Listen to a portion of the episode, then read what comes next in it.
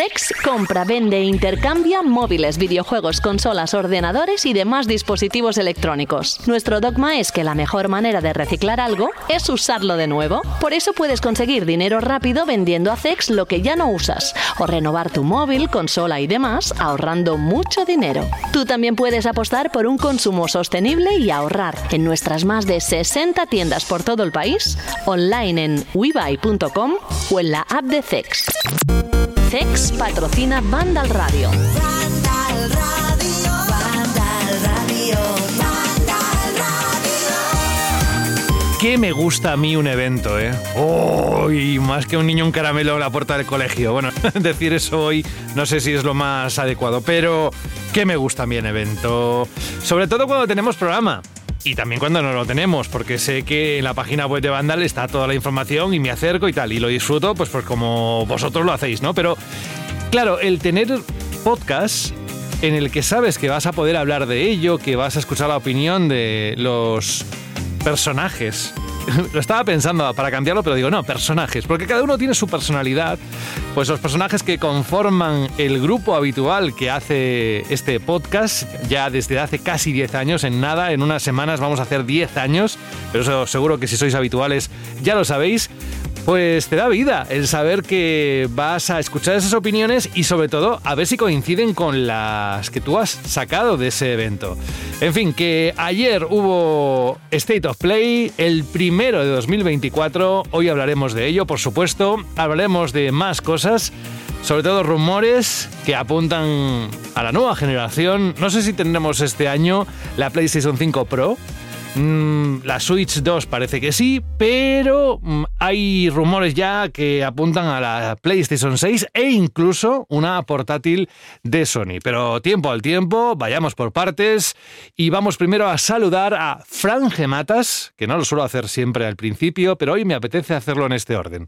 Fran, ¿cómo estás? Muy buenas, pues muy bien, muy bien. Con los dedos cansados de jugar, de verdad. ¿A qué? A ver, eh, ¿a ¿Lo puedes decir? A ver, hoy tenemos el análisis, el análisis. Ya mm, hace unos días fueron las impresiones, pero hoy tenemos el análisis de Suicide Squad Kill de Justice League, que lo va a hacer Fran. Pero aparte de este, ¿estás No, no, no, no, jugando a otra aparte. cosa, no? No, no, no, no, no, pero Ah. es que en Night menos le da un zumbi ahora que no. Si de hecho he estado jugando hasta 10 minutos antes de entrar aquí. Ah, pues están diciendo, amigos míos, que eh, lo que es la historia, que no está nada mal, pero luego nos Ya- vas a contar ya os contaré, todo. Ya os contaré, sí, sí, sí. Por lo pero demás, Sorpresita, sorpresita. Por lo demás, todo bien. ¿Estás feliz? Sí. ¿Estás contento? Ya estamos en febrero. Este es el primer programa del mes de febrero. Vamos avanzando. Se acerca el buen tiempo, poco a poco. Y también unos cuantos juegos que este mes, ya que lo inauguramos, ¿a ti cuál es el juego que más te gustaría tener ahora de los que van a salir este, en los próximos días? Además, este año es bisiesto y, y tenemos hasta 29 de febrero y todo. Pues, a ver, mm, creo que coincidiré con muchísimos en que del mes de febrero, el que más ganas tengo, ¿Sí? pues es justo el que sale el 29 de febrero, que es Final Fantasy VII Rebirth. Claro, claro. Pero, pero, si no durara 80 horas como dura, eh, le estaría dando tan fuerte al Persona 3 Reload que le daré más tarde. Lo que pasa es que no quiero dejarlo a media por ponerme con el Final Fantasy. Bueno, ahora vamos a pedirte la opinión sobre lo que viviste en el State of Play, pero será dentro de unos segundos antes. Alberto González, que ayer estuvo con Saúl González, no son hermanos, pero podrían serlo, porque combinan muy bien. Y ayer lo demostraron en el directo de Vandal en YouTube, cubriendo el evento de State of Play. ¿Qué tal te lo pasaste, Alberto? Muy buenas. Muy buenas, José. Pues muy bien, una experiencia muy chula, sobre todo teniendo en cuenta todo lo que veníamos eh, de filtraciones, de rumores que se acabaron cumpliendo casi todas y sobre todo con esa traca final de Hideo Kojima, ese Death Stranding, ese nuevo y prometedor proyecto que se, que se está ya arreguntando aquí poco a poco. Yo la verdad es que muy contento, me lo pasé muy bien.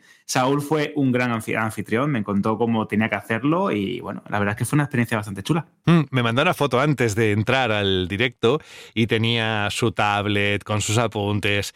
Es que es un hombre tan minucioso, Alberto, me encanta Y cómo se organiza. maniático, y, mani- y maniático también. ¿eh? Bueno. Sabes que me gusta mucho hacer mi liturgia de tener mi vasito de agua, las notas, la tele puesta con el directo para no perderme nada, el directo abajo con lo que me pasó Saúl para tener en... Bueno, bueno, bueno, es que la verdad que Saúl tiene ya mucho callo en los directos y es un lujo trabajar con él en cada emisión. Maniático, eso hace un tiempo se llamaba ser profesional, quizás se ha ido perdiendo, Ah, no bueno, lo sé, también pero bueno. Es un buen, es un buen adjetivo también. sí. No, pero es cierto que se hacía muy ameno el ver, mientras hablabais, antes incluso de que llegara el momento de la retransmisión por parte de Sony, de PlayStation, del State of Play, pues los vídeos que ibais metiendo, la calidad con la que se veían esos vídeos. Yo lo estaba viendo en 4K y estaba flipando, digo, les estoy escuchando con una fluidez tremenda, mm, vamos, ningún corte, estoy viendo vídeos en 4K. Dios mío, qué maravilla el poder hacer un directo, pues en Vandal en este caso, que tenga tantos televidentes, vamos, que estén conectados ahí los espectadores y con esa calidad, ¿no? Así que felicidades por el trabajo de ayer, la verdad es que fue muy ameno. Hoy vamos a desmenuzar un poco las consecuencias de lo que vimos, así que estate atento que luego te pido opinión, Alberto. Y Jorge Cano, muy buenas. Hola, buenas. ¿Tú cómo llevas la semana? ¿Qué tal ha ido en cuanto a actualidad? Pues bien, con esto del State of Play le da mucha vidilla a la cosa, la verdad. Te cambia, te cambia el paso de toda la semana, ¿no? De cuando lo anuncian, además que no lo anuncian con demasiado tiempo, entonces no sabes que. O bueno, eh, hay filtraciones también, estamos los insiders, que va a haber unos finales de, no sé, de enero, qué tal, pero bueno, muchas veces ya no sabes qué creerte, tampoco estás demasiado pendiente de lo que dicen, pero sí que, sí que tocaba, ¿no? Es igual que también tocará pronto un Nintendo Direct, ¿no? Que suele haber siempre uno a finales de enero, principios de febrero, pues también se decía ¿no? que tocaba un State of Play a finales de enero por ahí y justo nada, empezó la semana, lo anunciaron y nada, y como vamos a comentar ahora, pues esto da mucho juego, deja un montón de, de anuncios, de trailers, de cosas que comentar y también despeja un poco también eh, lo que es el panorama de PlayStation de cara a los próximos meses, porque dijimos aquí en uno de los últimos programas que no sé, que estaba no estaba demasiado claro, ¿no? Los juegos que van a llegar este año a PlayStation 5, exclusivos y demás. Y bueno, yo creo que este programa sirve para que te quede más o menos claro, al menos de aquí a junio, qué es lo que va a salir así en PlayStation 5, que va a tener algunas exclusividades, no porque las haya producido PlayStation, pero bueno, ya sabemos que sí que está poniendo dinero para apoyando a otros estudios para que lancen sus juegos en exclusiva. Y bueno, a lo tonto pues va a tener unos cuantos juegos de, de aquí al verano bastante interesantes. Eso ya dependiendo de cada uno y de lo que te guste. ¿Sigues con The Lost Crown? Ya me lo pasé, ya me lo pasé. Sí, ¿Sí? ¿Bien? Sí, sí, sí. Sí, pero he llegado agotado al final. Es que lo, lo que me ocurre con los Metroidvania es que ya son muchos Metroidvania a mis espaldas y al final, pues ya cuando llevaba como 12, 13 horas estaba ya un poquito cansado. Me fui y digo, venga, me lo voy a, me lo voy a terminar porque se me está haciendo un poco pesadete, pero el juego está genial. Es un, es un problema mío de...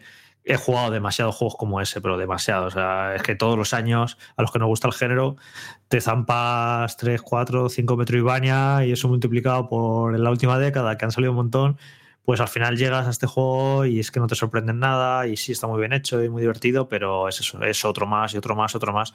Y eso, me ha pasado que he llegado un poquito a la parte final del juego un, poco cansado y es un problema eso de el género que está muy sobreexplotado. Hay un oyente que en Twitter, no sé si lo has visto, pero hacía, no sé si recopilaba, lo había hecho él o lo enlazaba, un meme en el que esto me recuerda a Jorge Cano. Entro y me encuentro a dos escenas. La primera es eh, que sale un personaje y dice algo y luego el, si la siguiente imagen es voy a matarte y es ¿de dónde sale este personaje? Es rollo Era, como, era como, la Bruja Escarlata, ¿verdad? Y Thanos de Marvel. como se Mucha pasa los juegos que no sabe de lo que está pasando porque venga, dale, dale, dale, dale, al final sale un personaje o sale alguien y dices, ¿y este qué narices ¿De quiere? dónde ha salido? ¿De dónde ha salido? Exacto. Y me hizo mucha gracia. O sea que, no, no, sí, eso es un poco lo que le ocurre Bueno, a, el- a eh, sí, Jorge. dije, la semana pasada dije que eso, que lo de que la historia del juego este era horrible y tal, que me estaba saltando todo.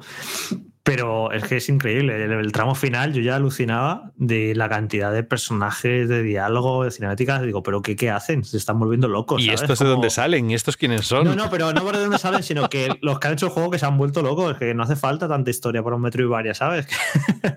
que aquí hemos venido a, a saltar, a combatir, a explorar, pero no nos des la chapa. Es una, se ha vuelto muy. Se ha ido bastante la olla con la historia de este juego, la verdad.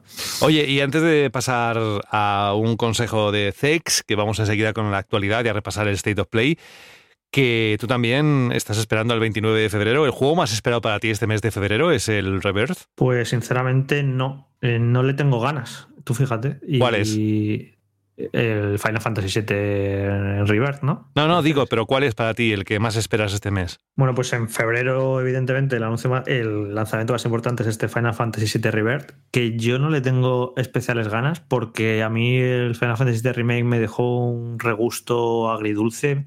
Eh, por momentos me gustó mucho, por momentos me- no me gustó nada y no sé qué esperar de este. Vamos a esperar a que lo analicen y que lo probaba a ver qué. No sé a quién le tocará, me lo imagino, pero bueno, que nos diga qué tal está, porque ahora mismo no le tengo muchas ganas, pero posiblemente luego lleguen los análisis y, y nos entren ganas a todos. Y luego sí que este viernes sale Persona 3 Reload, que es este remake de Persona 3, que por cierto no se analiza en el programa de esta semana porque no está Carlos. Y ha sido que lo ha analizado en la web, podéis leer su análisis, pero bueno, la semana que viene sí puede que, que venga y nos cuente que, que le aprecia este remake, que le ha gustado mucho y que lo meten en Game Pass. Así que como tengo Game Pass, pues me lo bajaré y le daré un tiento porque todo el mundo dice de que es la- el, el persona con mejor historia y quiero ver por qué es tan buena la historia de este persona, que todo el mundo la alaba un montón y dicen que está genial la historia y digo, pues nada, voy a ver, no sé si me lo llegaré a pasar, no sé si le meteré 50, 60 horas porque lo tengo complicado, pero al menos sí jugar unas horitas y ver por qué le gusta tanto la historia de este persona a la gente y que ver a ver dónde está la gracia, ¿no? Así que sí que voy a jugar un poquito a este persona 3. Pues ya estamos todos. Rubén hoy no ha podido acercarse, así que os manda un abrazo muy grande, que está muy liado, ya le conocéis. Y bueno, eh, también hay que preguntar a Alberto, que es que me queda y me sabe mal no preguntárselo, que para él cuál es el juego más esperado. Yo, mientras lo piensas, os voy a decir que le tengo muchas ganas al Vanishers, porque cuando lo tocamos aquí no tenía la pista seguida de este juego y me llamó la atención y la verdad es que tenía muy buena muy buen aspecto. Así que y la historia también puede ser interesante. Aparte de eso, el Mario versus Donkey Kong para una persona que, Alberto, que no ha jugado a esos clásicos, pues hombre, también me hace gracia el poder echar unas horas y cambiar de registro completamente. Es que además tenemos un mes en el que se mezclan muchos géneros, ¿verdad? Para ti, ¿cuál es el más esperado en febrero? Pues yo tengo un poquito de sentimientos encontrados. Por una parte, obviamente, tengo muchas ganas de esta segunda parte del remake de Final Fantasy VII, de Rebirth, pero también quiero ver cómo ha salido ese Skull and Bones, el juego Eh. de piratas de Ubisoft, que ha sufrido un montón de retrasos, cambios de desarrollo y que creo que, bueno, pues a lo mejor hay que darle una oportunidad y puede ser interesante. Y me acabo de acordar que si no es la semana que viene, es la otra, sale también la trilogía de Tomb Raider remasterizada, con los tres primeros. Este mes, el 15 o el Eh, 14, una claro, cosa así. el Sí, 14, sí, sí. Creo que era el 14 de febrero. Y también tengo muchas ganas de volver al pasado porque ya sabéis que la nostalgia de vez en cuando tira y estos títulos fueron muy importantes en su momento y tengo muchas ganas de ver cómo, cómo han quedado con esta actualización que también nos permite disfrutar del apartado gráfico original, Mm. que creo también mola. Yo me los voy a fumar, que hoy en día dirían yo mm, a estos juegos PEC. Así que. Es que te lo iba a decir, digo, eso ya es muy de, muy de la generación TikTok, ¿eh? Bueno, venga, vamos, por cierto, a- hablando de dar oportunidades. ¿Sabéis la cantidad de oportunidades que podéis dar en casa a tantas cosas que podéis llevar a Cex y que os las valoren y sacar dinero de ello? En tu estantería hay una conversación entre videojuegos olvidados. Yo era el FIFA de su vida y me ha dejado chupando banquillo. Pues yo llevo 574 días abandonado en Animal Crossing y hay un unicornio que me mira chungo. Peor está Mario Kart, ahí hinchado a plátanos porque no tiene a quién soltarlo. ¡Uh, ¡Mamma mía! Tus juegos merecen una segunda vida. Bájalos del porque en CEX te los cambiamos por dinero en efectivo. Trae tus juegos y consolas a CEX y consigue Pastuki de la buena. Tiendas por todo el país y también online. Busca CEX. Ya lo oís. Programa número 21, temporada número 11. Venga, subid el volumen.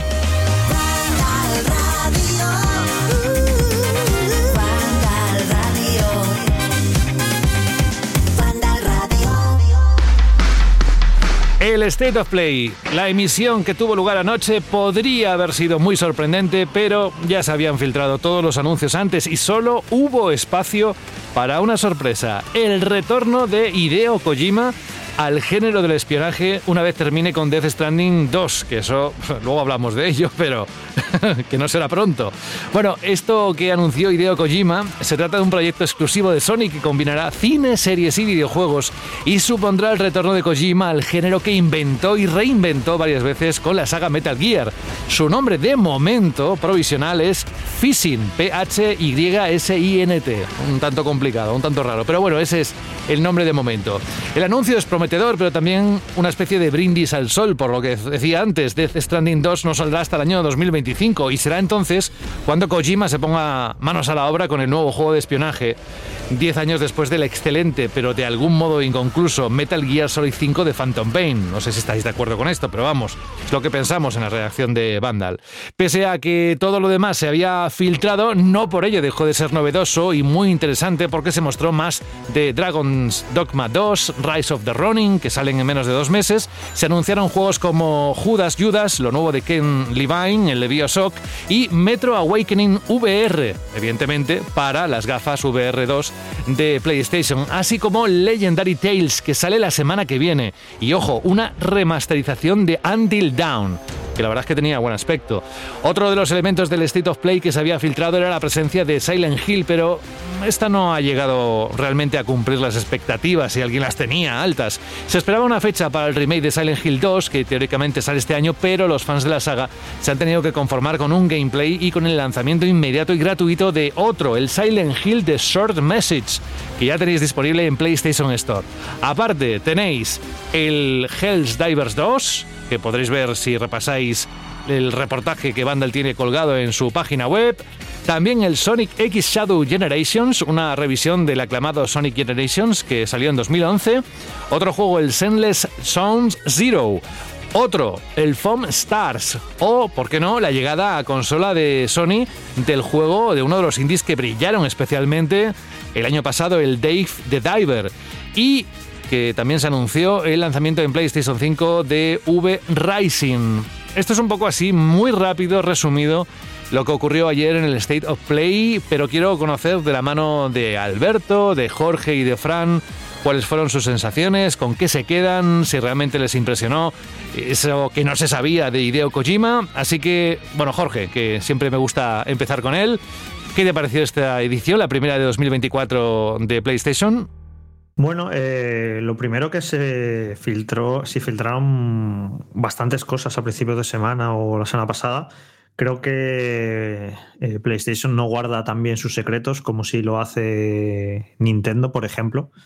Así que esos de los tendrán que. eh, no sé si porque el vídeo lo ve demasiada gente, pasa por demasiadas manos, pero se filtran muchas cosas, demasiadas. Y de hecho, a mí me llegó por una fuente mía que iba a anunciar Kojima un juego nuevo. O sea que fíjate, una de las mayores sorpresas me llegó. O sea que esto se lo tienen que hacer mirar. ¿eh? Eh, ese vídeo, antes de publicarse, yo creo que pasa por demasiados ojos. Y luego sobre el propio evento, pues a ver, eh, como he dicho antes, eh, creo que se estuvo bien en el sentido de saber lo que va a salir para PlayStation 5 en las próximas semanas y meses. Ha quedado el calendario más o menos claro y, se puede ver además que prácticamente tanto en febrero como marzo como abril hay casi un juego exclusivo por mes y bastante interesante. Así que bueno, otra cosa es que luego ese tipo de juegos te puedan gustar más o menos, como es mi caso, que no me, no me gustaron demasiado. Ahora comentaremos juego por juego. Pero en cualquier caso, bueno, es eso. Eh, creo que hizo bien su función el evento en cuanto a mostrar cómo va a ser esta primera mitad del año para PlayStation 5. Y evidentemente, pues lo que me gustó pues, fue la parte final, ¿no? Con Hideo Kojima, con ese tráiler de Death Stranding 2 que mostró un montón y que te deja muy claro de qué va a ir el juego, tanto en lo narrativo como en lo jugable. Y luego esa sorpresita del anuncio de su nuevo juego de acción y sigilo, parece ser que va a hacer un nuevo Metal Gear.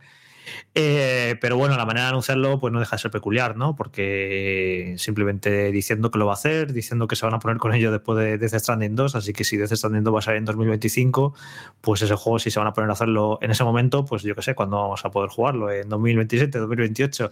No sé si tiene mucho sentido anunciar un proyecto cuando queda tanto tiempo para que salga, pero bueno, a ellos eh, le quisieron dar esta ceremonia eh, un poco porque se ve que es un proyecto muy importante, en el que además has dicho que va a tener ahí con Sony Pictures, también van a hacer una película, va a ser transmedia, bueno, toda esta, toda esta ambición que suele tener el, creador japonés de que siempre cada vez eh, se ha unido más al mundo del cine en sus juegos, con directores, con actores, y ya directamente, pues mira, va a hacer también una película, que tenemos que recordar que también se va a hacer una película de Death Stranding y que va a estar muy implicado, al parecer, como productor.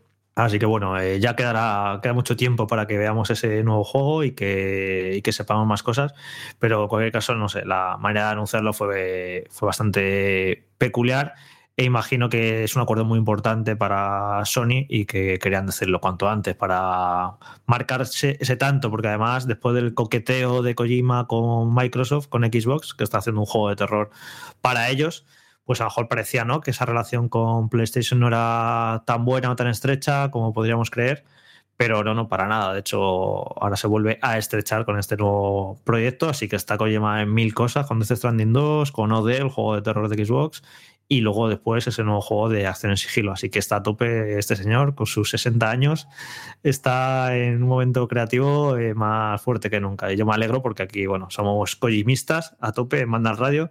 Otra cosa no seremos, pero defensores de Kojima. eso, Te iba a decir. eso le decía antes a Alberto, que podemos hacer todo el programa hoy hablando de Kojima si quisiéramos. Y podríamos hacerlo, ¿eh? No va a pasar, no vamos a castigar a los oyentes con, con esto, pero si quisiéramos lo, lo hacíamos. A mí la verdad, eh, Jorge, ahora que está haciendo el repaso, porque es verdad que muchas veces cuando estás cubriéndolo, como que te dejas llevar por la emoción o por el, o por el momento, por el hype de, de verlo en directo o por, lo, por un montón de cosas, ¿no? Hay un montón de factores que pueden, pues, entre comillas, nublarte un poco el juicio. Pero es cierto que era necesario un State of Play así, ya no solo para demostrar que van a llegar títulos a PS eh, VR 2, sino que también hay grandes juegos en preparación, que como bien has dicho, Kojima va a seguir haciendo videojuegos para PlayStation. De hecho, también me pareció muy curioso que lo anunciara eh, desde los estudios de Columbia Pictures, que esto deja que ver, que, pues, obviamente que este eh, Saint o como lo se llame o como queramos eh, nombrarlo, este nuevo juego de acción y espionaje de próxima generación, pues va a tener un corte cinematográfico. Es cierto, lo hemos dicho aquí un montón de veces, Hideo Kojima es un hombre que devora cine, que el cine es parte de su cuerpo, como él ha llegado a decir, igual que el, ser humano tiene un tanto por ciento de, agua en, su interior, pues él tiene películas, cine y esto pues acaba aplicando a sus obras. Me parece muy curioso esto, esta frase que utilizaba de, eh, desde hace 30 años o eh, tenemos mucha experiencia con Sony en eso de hacer crecer el género del espionaje juntos durante más de 30 años. Esto es un- sin lugar a dudas, es decir, voy a hacer una nueva generación de Metal Gear sin que sea Metal Gear. Y esto me gustó también bastante. Y también refuerza ese mensaje que lleva eh, la compañía de PlayStation desde hace unos meses o unos años, mejor dicho, que ya no solo hacen videojuegos, que es una corporación que también hace películas y series y música. Y en estos últimos meses estamos viendo cómo la propia PlayStation Studios está esforzándose por llevar sus sagas al cine, Gran Turismo, Uncharted, este proyecto también de Until Dawn, del que también teníamos una remasterización en este State of Play, que también se había filtrado. Y es como una manera de demostrar músculo, de demostrar fuerza y hacer el anuncio des- los estudios de Columbia Pictures, pues es un lugar a dudas, un, un golpe de efecto.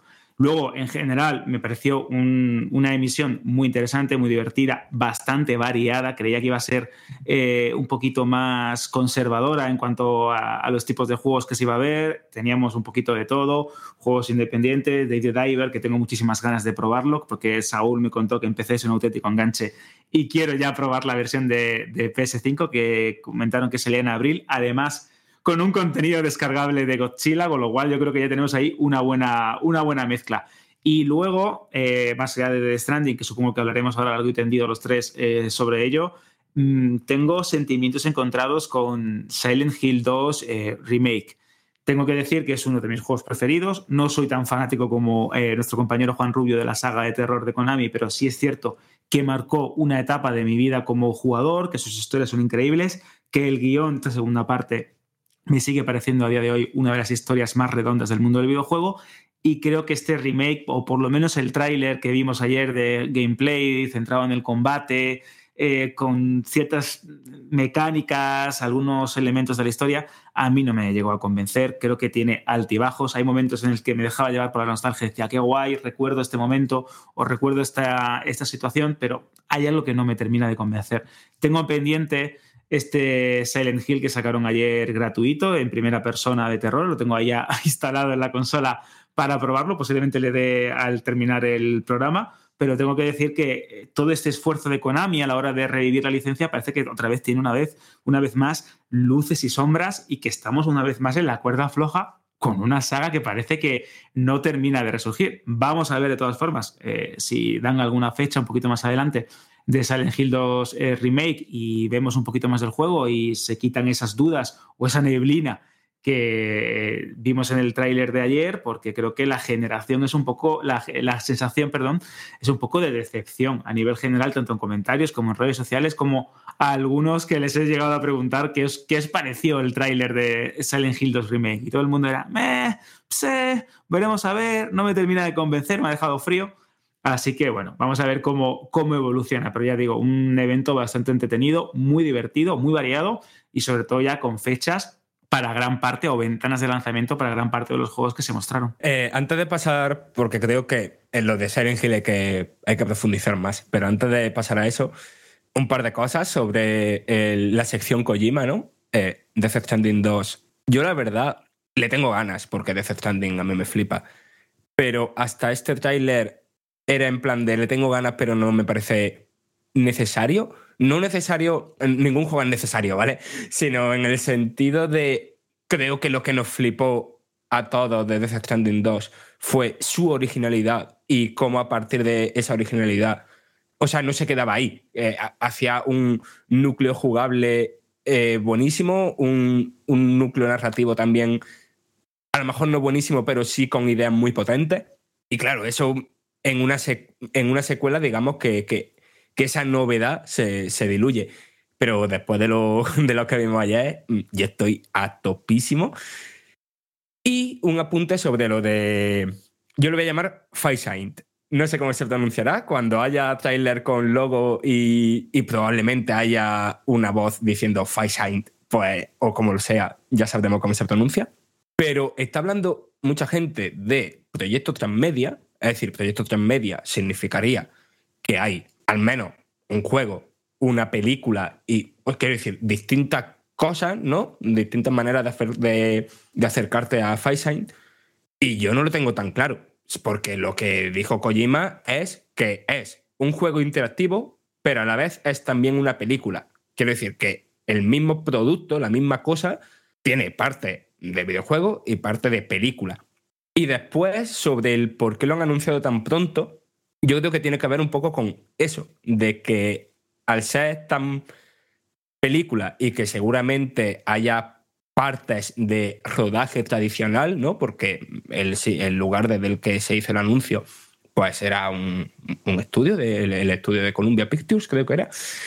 Entonces, es previsible que, bueno, ya lo dijeron, que iba a haber muchas estrellas del mundo del cine y tal y cual, pues en plan de antes de que alguna de estas personas con las que vamos a empezar a, a grabar ya eh, se vaya de la lengua, porque en el mundo del cine es muy, muy habitual, sino, sino que os lo diga Alberto, cuántas noticias salen porque de algún actor... Exactamente. Claro, el, propio, el, propio, Norman Reedus filtró Death Stranding 2 y se quedó tan pancho.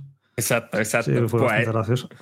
pues si ahora eh, aquí hay 20 actores de, de, primer nivel y alguno en una entrevista dice estoy participando en un videojuego, pues para que no lo filtren, vaya. Yo entiendo que ese es uno de, de los motivos de haberlo anunciado tan pronto. Y sí, que... estoy leyendo, Fran, la nota de prensa de Kojima Productions de, sobre este proyecto y sí, efectivamente no se habla de transmedia en ningún momento. Lo que pasa es que hay un que te puede generar eh, confusión o tú montarte esa película en la cabeza porque como habla de la relación con Sony 30 años y que películas, también produce música sí. y películas eh, tal, y no, pero simplemente habla de eso, de la capacidad que tiene Sony también para, para producir ese tipo de contenidos. Y lo único que dicen, pues es una experiencia como ninguna otra, desdibujando los límites entre películas y juegos, ofreciendo gráficos casi realistas y una nueva visión del entretenimiento interactivo. Así que, sí, sí. Yo creo que eso va a ser como un juego pero con escenas de imagen real de película, por lo que yo entiendo. O- es que tampoco claro, entiendo o- que sea, claro. tampoco entiendo que, sea- que haya una película, ¿eh? Entiendo que es un Yo juego pienso con sí, cosas que es de un película. juego que va a, ro- exactamente, que va a romper las barreras de lo que sería el cine y los videojuegos porque se va a asemejar mucho a lo que consideramos que es una película, pero va a ser interactivo, va a ser un videojuego. Esto, esto lo ha dicho alguna que otra vez también eh, Kojima, sobre todo cuando empieza a rodearse de tantos actores de Hollywood, en este caso pues Norman Reedus, Elias Dux, eh, N. Fanning, etcétera, etcétera. Y también en el pasado también lo decía cuando hablaba de el, el- doblaje o los actores de doblajes y etcétera de doblajes en sus juegos, por el tema de los cortes cinematográficos, de la estructura, de la narrativa, esto de ir rompiendo barreras entre un medio y otro, creo que es un mantra que ha estado repitiendo el creativo japonés desde hace décadas. Y esto es algo que siempre, de una manera u otra, cuando parece que hay un cambio de generación o cuando parece que inicia un nuevo proyecto, siempre lo deja caer y esto yo creo que ya tiene toda la pinta o toda la cara de que sería uno de los juegos que podría llegar a- en una hipotética PlayStation 6 también, claro. Sí, o sea, dicen que con esto no se van a poner a, a producirlo. Entiendo que está ahora mismo en la fase de preproducción, porque es- mm, si no, no lo habrían comunicado. Pero que lo que es la producción no comenzará hasta que termine Death Stranding 2. As- eh, Así, que mm, quizá para. mm, A lo mejor no PlayStation 6, pero sí fin de ciclo de PlayStation 5. Bueno, ya hemos hablado todo mucho del Kojima, aunque como ha dicho Jorge, yo creo que el trailer de Death Stranding 2 va, da para un podcast de, no sé, tres horitas y media o algo así. Pero, uff, a ver, lo de Silent Hill. De la demo, bueno, de la demo, de este, de, de Source Message, eh, no hablo porque estoy como Alberto, lo tengo instalado y no lo he jugado. Eh, Jorge, tú tampoco, ¿no? ¿O sí? No, no, no. Vale, bueno, vale. bueno, tenemos a nuestro compañero, el más eh, fan de España de Silent Hill, que nos ha dicho que no está mal, ¿no? Sí, sí, sí, que o sea, y que sigue jugando. se lo ha pasado, se lo ha pasado varias veces y sigue jugando. Es que es increíble. Hay que invitarle a Juan Rubio, a- a- no sé si la próxima semana, pero para que nos cuente a ver qué, qué tal. Porque O sea- después de tanto tiempo. Sí, sí, sí. O sea, que han- entiendo que si se la pasa varias veces y tal es porque han hecho algo rollo, rollo PT, vaya, algo en plan una experiencia rejugable y tal. Pero bueno, lo importante, la de Yo Silent me lo he visto en YouTube esta mañana, ¿eh? te lo digo. 2. ¿Sí? Ya estamos. Sí. No, porque igual seguro que está ya subido en YouTube, efectivamente, dura una horita y pico y es muy narrativo, ¿eh? Yo no lo veo rejugable, lo veo, tiene mucha cinemática, no es como PT, que era más enigmático, esto es mucho más narrativo y más cerradito, o sea que yo lo que no entiendo es, es a ver si alguien me entiende, que para qué esto, ¿no? Es un poco, nos quedasteis como, ¿por qué lanzar esto? ¿Sabes? Como gratis y que, a ver, que pues bien, ¿no? Para los usuarios, encantados. Los usuarios de PlayStation 5 tienen ahí un jueguecito de una hora y pico de terror y venga, tan contentos. Pero como de cara a Konami, ¿no? Eh, como, ¿para qué? Yo no lo entiendo muy bien, pero bueno, que no pasa nada, no, lo- no nos vamos a quejar.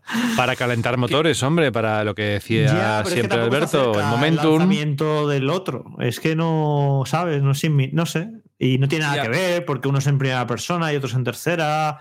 No sé, no sé. Es un poco para calentar el universo Silent Hill, pero ya lo calentaron a finales del año pasado con la serie esta infame interactiva. No sé, es un poco raro. Sí, sí, sí. Pero bueno, lo de Silent Hill 2 Remake. Es que ese tráiler a mí me, me confirma que Konami, o lo que es hoy día Konami, no tiene ni idea de lo que tiene entre manos con Silent Hill. De que no son conscientes de la importancia de Silent Hill y Silent Hill 2 y ni tampoco de por qué era importante.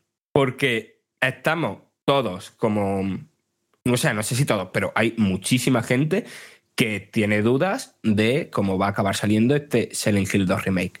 Y lo que hace es publicar un tráiler centrado en el combate, que es lo menos importante de Silent Hill 2.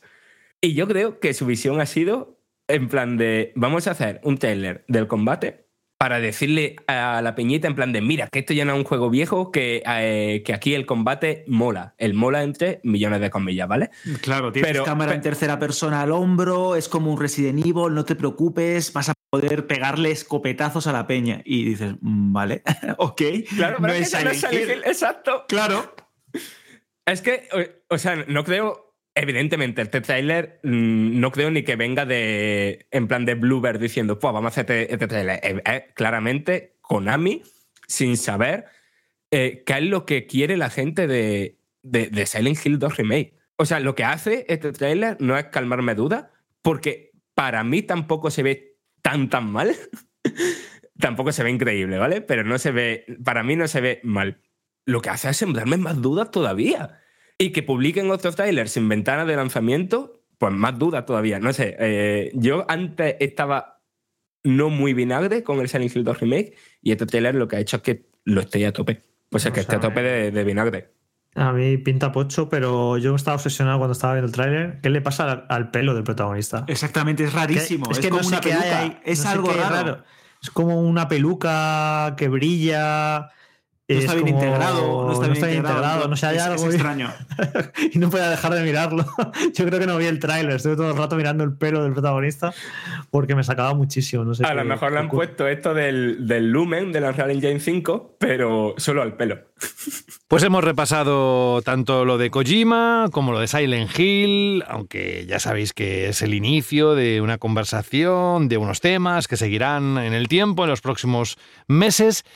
Pero ¿qué más os dejó el State of Play como para comentar ahora en los próximos minutos? Bueno, yo creo que es importante comentar porque le dieron importancia a ellos este juego Stellar Blade que protagonizó, pues yo qué sé, si fueron casi al juego casi 10 minutos del evento, que le están dando mucha importancia. Es un juego coreano, eh, tipo hack and slash, aunque bastante aventura. A mí me recuerda, Fran, en estructura es Nier Automata 1-1. Es que es además 100%. Y en algunos escenarios también.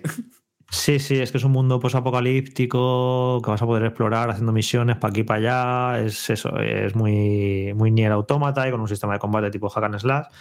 Lo que pasa que a mí es que este juego me huele a rancio porque en pleno 2024 lo de todo plagado de chicas jóvenes con grandes pechos, parece un juego sacado de, de hace 10 o 15 años.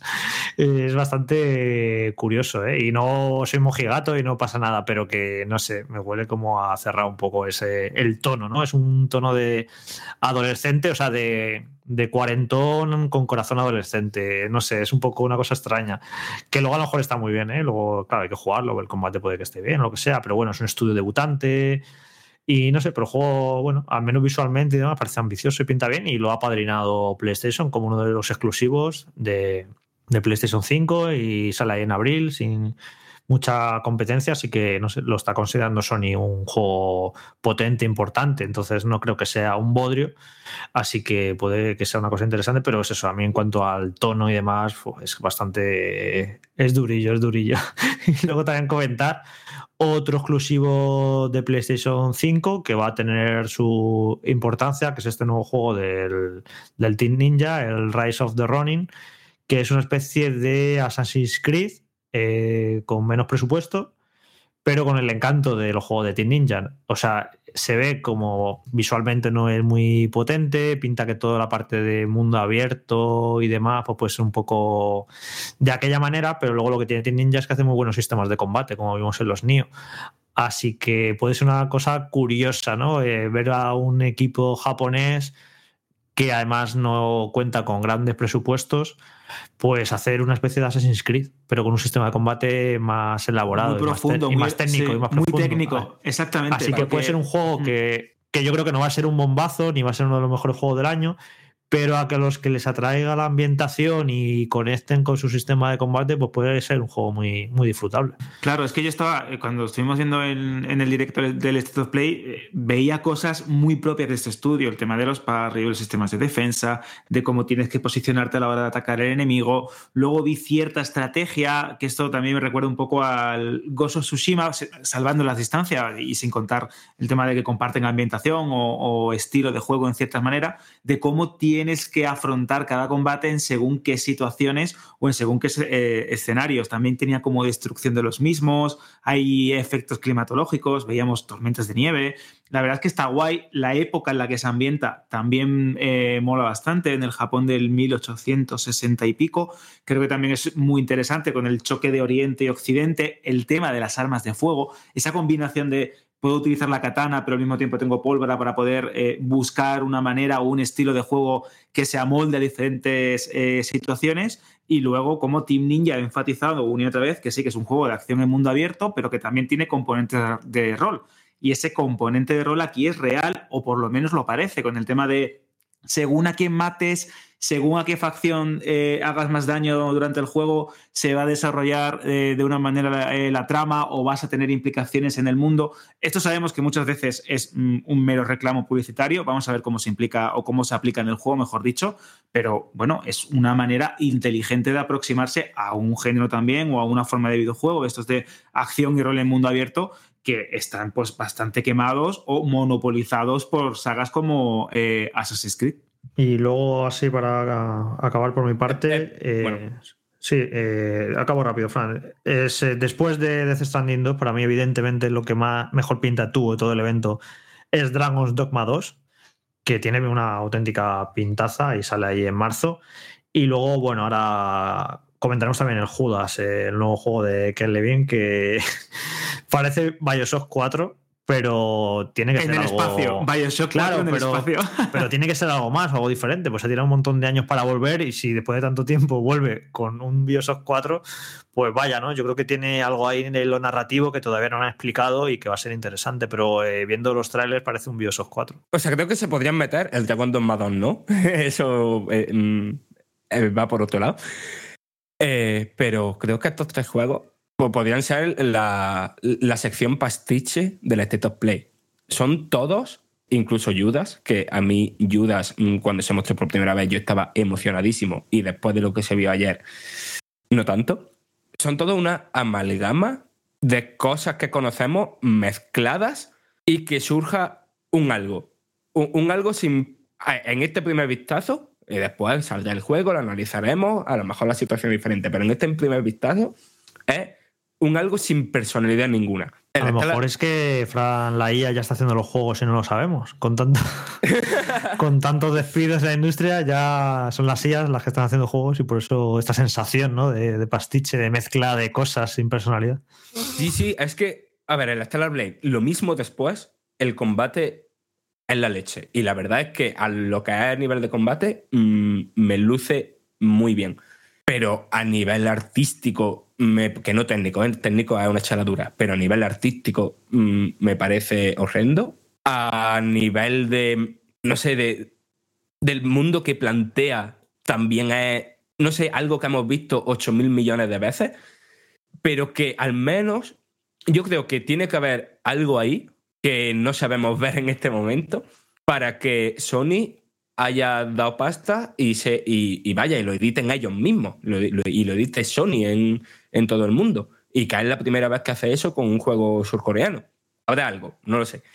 Después, eh, of the Ronin va a ser divertidísimo, estoy seguro, porque mm, los Nioh lo son, porque Wolong lo es, pero más allá de lo del mundo abierto, todo lo que, lo que había eh, lo jugué hace un puñado de meses en el Wolong y lo que no estaba en el juego este de Koitemo que era un Monster de Hacendado, que no, es- no me acuerdo ahora mismo cómo se llama y eso que lo analicé yo. Pero no sé, esto del, del, del ala delta y todo eso, ¿no? Eso viene de ahí. O sea, no viene de ahí, pero, o sea, que, es que la animación y todo es súper parecida a la de ese otro juego de Koitemo, que en aquel caso estaba desarrollado por Omega Force, pero vaya, se entiende que colaboran los equipos. Y después Judas, es que es que es lo que dice Jorge, que me parece, no me parece la cosa súper innovadora, el nuevo eh, inmersivo, sistémico, revolucionario que se esperaba de, de Ken Levine y que él mismo dijo, porque de este juego, aunque se mostró eh, por primera vez en los Game Awards de 2022, eh, se lleva, lleva hablando el propio Levine mm, bastante, bastante tiempo. Sí, mucho tiempo. De hecho, ha comentado que ha tenido como varios reinicios eh, creativos buscando siempre la excelencia. Llegó a decir que tendría un sistema parecido como inicios estos sistémicos al sistema Némesis de la saga Sombras de Mordor o Sombras de Guerra, en el que los enemigos se iban a quedar eh, con tus acciones, que cada partida iba a ser diferente. Eh, a ver, es que Levine, eh, algo bueno seguro que va a tener el juego, pero es cierto que a nivel estético, a nivel audiovisual, pues da la sensación de, de un contenido descargable de un Bioshock, pero con ambientación espacial o de algo que ya hemos visto en el pasado. A mí la estética me gusta, ¿eh? Y a mí también, a mí también, a Tiene decir. Diseños de enemigos bastante peculiares, originales, o sea, es bonito. Lo que pasa que sí, que eso, que te trae como un poco de recuerdos de Vietnam, de- me parece por el tono, parece Bioshock. Pero yo creo que eso, que tiene que tener algo más seguro. Lo que pasa que en un tráiler de uno o dos minutos es imposible ni demostrarlo, ni de explicarlo, ni de nada. Y yo creo que más adelante nos enteraremos de qué tiene esto de diferente. Lo que pasa que, claro, si lo primero que te enseñan del tráiler son los disparos, pues a mí me baja mucho las ganas. Eh, pero vamos, yo estoy seguro que esto tiene por ahí algo más que no hemos visto todavía. Y algunos juegos más que hemos comentado que podréis ver si deseáis, entráis en el reportaje que ha confeccionado la reacción de Vandal dentro de su web con respecto a lo que se presentó aquí en el State of Play durante la noche de ayer, comenzó a las 11 más o menos, unos 40 minutos aproximadamente de duración, así que si queréis un resumen rápido con los vídeos, ahí está todo linkado en Vandal. Y nos vamos a una noticia que también tiene que ver con Sony. Porque muchos recordamos con cariño tanto PlayStation Portable como PS Vita, ¿verdad? Las consolas portátiles de Sony que llegaron al mercado a finales del 2004 y del 2011 respectivamente. Pensábamos que igual en un principio PlayStation Portal podía tener algo de consola portátil, pero no, porque desde el principio la compañía nipona dejó muy claro que era un reproductor remoto y así lo comentamos al menos a día de hoy, con todo lo que hay dentro del software, etcétera. Parecería en principio entonces que Vita iba a ser la última portátil de Sony, pero sin embargo, la compañía habría vuelto a mostrar interés por ese tipo de dispositivos. ¿Por qué? Pues porque, hombre, después de la Nintendo Switch, su éxito como concepto híbrido y luego los lanzamientos de éxito de PC consolidados como la Steam Deck, la Asus ROG Ally, la Lenovo Legion Go e incluso la última, la MSI Cloud, pues eh, esto podría haber hecho que, según un conocido insider, Sony haya o podría haber decidido apostar por el desarrollo de una nueva portátil, la PlayStation Vita 2, quizás. Bueno, este nuevo rumor o filtración llega después de que en el canal del YouTube eh, More o Moore Love is Dead que tiene un amplio historial de filtraciones adelantadas con éxito en todo lo que se refiere al hardware, pues había dicho que tenía buenas fuentes entre los fabricantes de procesadores o gráficas y que precisamente sus fuentes en AMD eran las que habían desvelado que Sony podría haber cerrado un acuerdo con la marca para trabajar en una nueva APU, es decir, ya sabéis, el chip que integra tanto procesador como gráfica en un solo elemento, para crear una nueva consola portátil a la que, eso, llamadla como queráis. Quedarían unos dos añitos para que saliera a la venta. Y esto eh, lo he contado en condicional porque son absolutos rumores. De hecho, también Jorge, el mismo insider, dice que fruto de este, esta colaboración o este contrato que habría firmado Sony con AMD, también de ahí saldría el chip de PlayStation 6. A ver, no es difícil que esto ocurra porque ya lo hizo en su día con PlayStation 4, PlayStation 4 Pro e incluso con la misma PlayStation 5. La pregunta es, la que te hago ahora es ¿qué veracidad das a todo esto? ¿Crees que Sony se podría meter en una PlayStation Vita 2, por llamarlo de alguna forma? ¿O crees que ya llega bastante tarde después de ver las apuestas tan potentes que he comentado antes como la Steam Deck, la Asus etcétera? Pues esto cuando estuvimos hablando de la PlayStation Portal, aquí hace unas semanas, ya dije yo que me extrañaba que Sony no aproveche para sacar una consola portátil en un momento en el que todo el mundo está lanzando máquinas portátiles, porque eh, después del gigantesco éxito de Switch y el de Steam Deck, pues ya estamos viendo que casi cada semana anuncian un nuevo PC portátil de estos. Y PlayStation lo tiene todo, porque puede sacar una máquina que sea compatible con todo el catálogo, por ejemplo, para empezar, el enorme catálogo de PlayStation 4. Que eso ya de por sí, una máquina simplemente que moviera todo el catálogo de PlayStation 4, ya sería una pasada. Pero claro, si esto parece ser que va para largo, que a lo mejor es un proyecto que no veamos hasta dentro de tres, hasta dentro de, yo qué sé, dos años, pues para entonces a saber cómo están de avanzadas las técnicas de rescalado y si no es posible que lanzaran una portátil que pudiera mover juegos de PlayStation 5 a una resolución de 1080 o así. No es tan, tan loco pensarlo, que en dos años la tecnología esté preparada, ¿no? Eh, sí que, y viendo cómo Sony últimamente, los últimos, el último año o dos años, está lanzando un montón de hardware de todo tipo, de monitores, cascos, eh, realidad virtual, la PlayStation Portal, pues yo creo que no, no debería extrañarnos que vuelvan a lanzar una portátil, porque hay gente que puede pensar, bueno, es que eh, fue muy traumático de PlayStation Vita, porque fue un fracaso y demás, pero bueno, eso ocurrió en un momento dado, en unas circunstancias muy concretas. Y ahora el mercado es muy diferente. Para empezar, PlayStation Vita era una consola que tenía su propio catálogo, en la que tenían que dedicar recursos para hacer juegos en exclusiva para ella y llegó un momento que la empezaron a abandonar. Pero yo tengo claro que si PlayStation lanzara una nueva portátil, sería una máquina que sería compatible con juegos ya existentes y para la que no tendrían que hacer desarrollos a propósito. Si se saliera hoy en día, pues sería, pues eso, como he dicho, una máquina, por ejemplo, compatible con todo el catálogo de PlayStation 4, que yo creo que sería algo de por sí muy atractivo.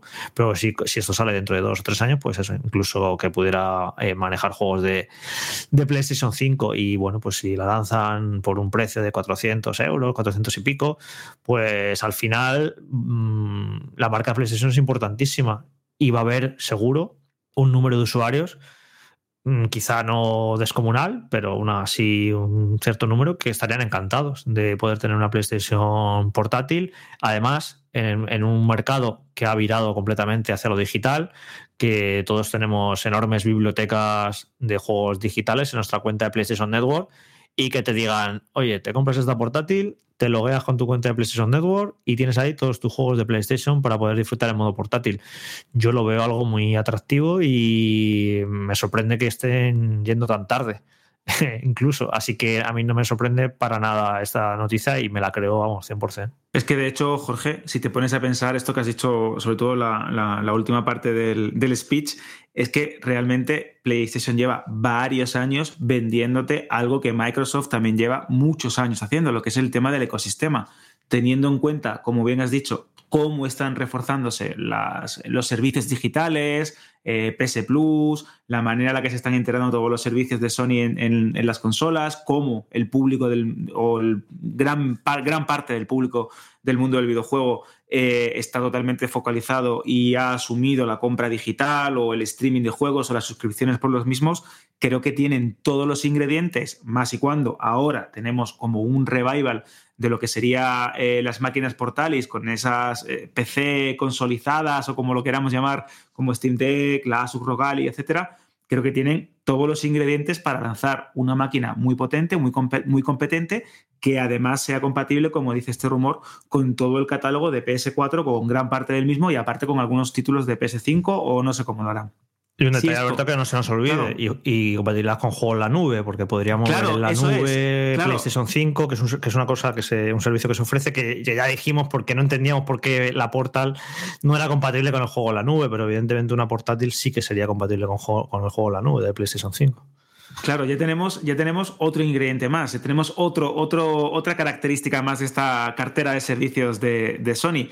Y a eso también habría que sumarle que eh, de una manera u otra, es verdad que PSP fue un éxito descomunal, que fue una portátil que marcó a toda una generación, que tenía grandes juegazos, que estaba muy bien pensada, que daba la sensación de producto premium, esto siempre Sony lo ha cuidado mucho y cuando hizo prácticamente lo mismo con PS Vita e incluso lo mejoró en determinados aspectos, la consola pues eh, no llegó en el mejor momento, ya sea por términos económicos, porque es verdad que fueron unos años complicados, el mundo viraba hacia otro, hacia otro aspecto, ¿no? Como los smartphones que estaban en aquel tiempo pues en desarrollo, como que no cuajó del todo PS Vita como dispositivo portátil, pero creo que sí aplican mucho de lo aprendido de esa, de esa fallida consola, pues aún así se vendió, pero no fue lo que ellos esperaban de esa consola a esta nueva versión, esta nueva PlayStation portátil o como se llame, creo que pueden tener algo muy interesante, sobre todo porque Sony tendría un nuevo mercado en el que competir, una nueva rama de negocio con pues, grandes posibilidades de crecimiento y un nuevo puntal pues para atraer a todo ese público que a lo mejor no quiere eh, una consola de sobremesa, pero sí quiere disfrutar del catálogo de Sony o de los grandes videojuegos que van llegando poco a poco a sus consolas.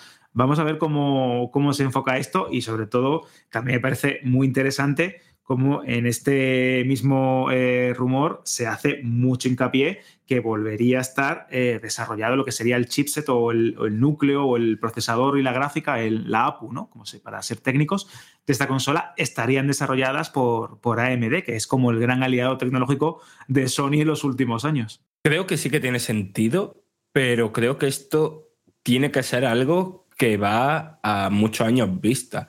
O a muchos años vista, o va a ser menos ilusionante del- de, lo que creemos. Si sacan una máquina con el hardware portátil viable de aquí a dos años, no va a ser lo suficientemente potente eh, para mover el catálogo actual, ¿no? De, de- de la generación actual. Y sí, eso se puede resolver por el streaming en la nube, pero eso ya sería como un punto negativo. O sea, no, no, no lo van a hacer el que sirva con unos juegos de PlayStation 5 sí y con otros no. Porque eso a nosotros, o a la inmensa mayoría del público de, de nuestro podcast, eh, pues, pues sí, no, no le supone ningún problema el, el entrar a, a la tienda del juego y ver si es compatible con el dispositivo o no.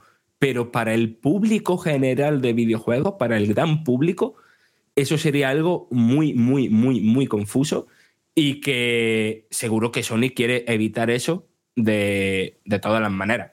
Pero a nivel de estrategia de negocio, de a lo mejor de aquí a, no sé, cuando sea viable hacer una mini PS5 portátil, aunque sea menos potente, pero lo suficiente para que las cosas corran en una pantalla de 720p, ¿no? Lo que sea.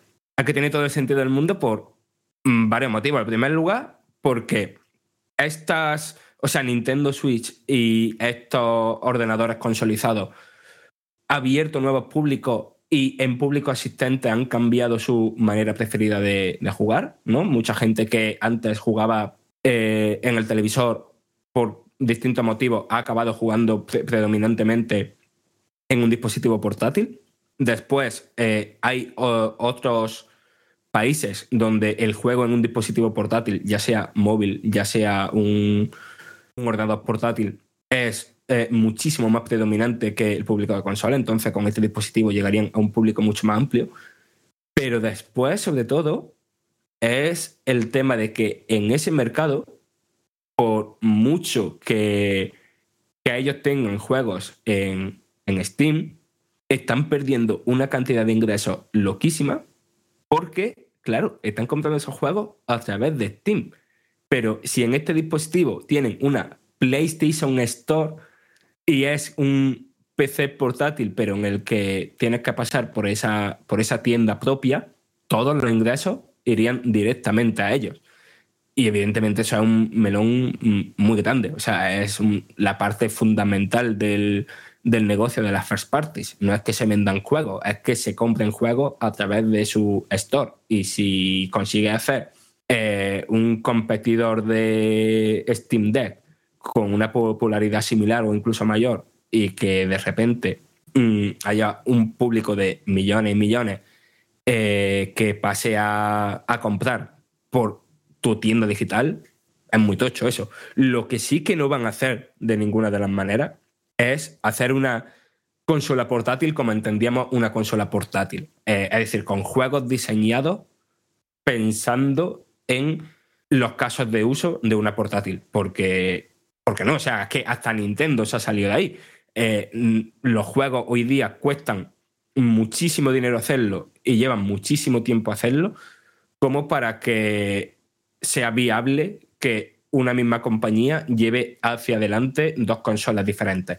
Si hubiera alguna noticia referente a esto, a la PlayStation 6, a la PS Vita 2, sabéis dónde tenéis que acudir, ¿no? Claro, a Banda al Radio, desde luego, pero una vez a la semana quizás se os puede quedar corto. Hay que ir a la página web que está rompiendo récords de visitas de usuarios únicos Y es porque os encanta todo lo que encontráis ahí y a nosotros, por supuesto, hacerlo.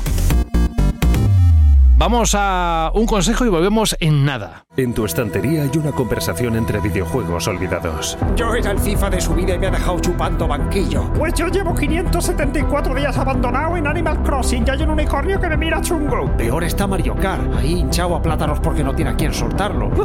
¡Mamma mía! Tus juegos merecen una segunda vida. Bájalos del estante porque en CEX te los cambiamos por dinero en efectivo. Trae tus juegos y consolas a CEX y consigue Pastuki de la buena. Tiendas por todo el país y también online. Busca CEX. Si digo Rocksteady Studios, a más de uno, vamos, si tuviéramos las orejas que se pudieran levantar, a más de uno se levantaría las orejas porque desde luego significa mucho en tantas situaciones donde hemos disfrutado de sus juegos. En este caso no va a ser distinto porque volvemos a la carga, aunque ya hicimos las impresiones hace prácticamente nada, pero el análisis ya está aquí. Este shooter en tercera persona de la mano de Rocksteady Studios y publicado por Warner Bros. Estoy hablando, como ya sabéis, de Suicide Squad Kill the Justice League, que además hubo problemas con el acceso anticipado y Rocksteady va a compensar con moneda del juego por esos problemas. Es que siempre pasa algo, ¿eh? Fíjate, incluso cinco cosas del juego que te podrían sorprender, lo tenéis todo en la página web de Vandal. Ahora lo que os prometemos es que de su voz, en los próximos minutos, nuestro querido Fran va a darnos ya la estocada final con este juego porque, a ver, él lo probó, nos trajo sus impresiones en un entorno muy concreto, pero nosotros queríamos saber más. De hecho, él dijo, bueno, cuando lo pruebe completamente ya os diré qué. Así que, siendo consciente de lo que comentaste la otra vez, más o menos para hilarlo, ¿qué has descubierto en este título? Querido Fran, que tengamos que saber de tu mano? Vale, eh, en primer lugar, un par de apuntas, ¿vale? Perdonad de antemano si el análisis es un poco disperso, ¿vale? Porque todavía no está escrito el análisis, mm, no está. Probablemente aquí lo escuchéis antes de cuando esté publicado, porque mm, lo escribiré eh, mañana viernes por la mañana. O sea, y vosotros estaréis. Depende en cuando pues, escuchen esto. Igual Claro, claro, se lo claro, escuchan la próxima semana y ya está publicado. Pero, pero que, lo dicho, que no tengo una estructura en la cabeza, ¿vale? Eh, y he abierto las notas y esto es un caos que no tiene sentido. Porque eso Eh, es una técnica, ¿no? Digo, me refiero que, fíjate, estamos mm, descubriendo cosas de, de cómo se realiza un análisis. Tú vas apuntando según vas jugando y luego haces un repaso de todo eso y dices, vamos a ver cómo le doy forma a todo para que tenga sentido, no tenga ningún spoiler y que cuente lo que quiero contar, ¿no? Una cosa así. Eh, sí, sí, sí, más o menos, pero claro, eh, las notas las hago yo. Entonces, hay, hay alguna línea que es en plan de. ¿Que es letra que de médico? Eh, ma- eh, más o menos también. No me claro. digas, no me digas que es a mano. Por supuesto. O sea, un blog de notas con tu boli y escribiendo a mano. Eh, blog de notas, ¿no? Claro. Libretitas de estas. Bueno, da igual. ser, como debe ser, muy bien, Fran. Eso Bueno, no como debe ser, pero tú estás con Claro. tu tablet ahí con todos los apuntes, o sea que nada, te- Eh, yo tenemos que también eh, de apuntar en libreta como Sí. Además, sí, sí, claro que sí. Y además, eh, yo creo que es sano. Hay que escribir, es bueno. Para No, no, es que pierdes la cerebro, costumbre ejercicio. Claro, claro, claro. y luego te cuesta, ¿eh? hacer el trazo y bueno, como todo, cuando pierdes la práctica en algo, pero no sabía que yo que estabais en ese punto tan analógico. Bueno, es igual, que no quiero dispersar el tema, No, bueno, que, estamos lo que iba a con decir a Fran- lo que iba a decir a Fran, que no sé si le ocurre a él, pero yo las notas que tomaba eran muy divertidas a veces. O Claro, sea, claro, eso es lo que decía ponía antes. auténticas burradas. Claro, eso, claro. recopílalo, que igual luego te haces un libro y te haces un bestseller. Pues ¿eh? creo que por ahí nunca he llegado a tirar todas esas notas, las tengo por ahí. sí. Más de uno y más de una estaría Bueno, dispuesto a pagar algo por verlo. Y las de los eventos ya, esas son increíbles. Esas son las de- mejores. Además, En un tengo casi todas de en- una en- agenda. tengo casi todas en la misma libreta, de como de casi usé, usé la misma durante 7, 8 años, porque se ve que no tomaba muchas notas. Pero esto en mitad de un evento y haciendo comentarios sobre el que está hablando y eran muy- son muy, muy divertidos. Eso que te estás aburriendo y te pones ahí a, a tomar notitas. Así que sí, eso es una, el, el- la libretita de cada periodista y demás, es su mundo interior y son muy divertidos. Eso nunca se puede mostrar. Eh, qué lástima. Bueno, Fran, oye, que. Bueno, y lo- el otro apunte Sí. era que eh, el cooperativo en- como tal, eh, en este momento todavía no lo he jugado, ¿vale? O sea, Ah. todavía no me he puesto a jugar en cooperativo y tal, así que esa parte eh, no voy a profundizar, pero sí jugué el cooperativo cuando le impresiones y en aquel podcast, pues ya dije que mm, me lo pasé muy bien y que muchos de los sistemas jugables del juego brillan todavía más en- al jugar con gente. Mm. Lo, Eh, lo más importante aquí, Fran, es saber si este juego ha salido bueno, si tiene un- una historia que, que te pueda atrapar y ya sabes lo que están buscando los oyentes o los lectores de Vandal en un título así. ¿Tú qué les dirías después de haber pasado por él? El juego ha salido muchísimo mejor de lo que de lo que la mayoría de la gente se esperaba.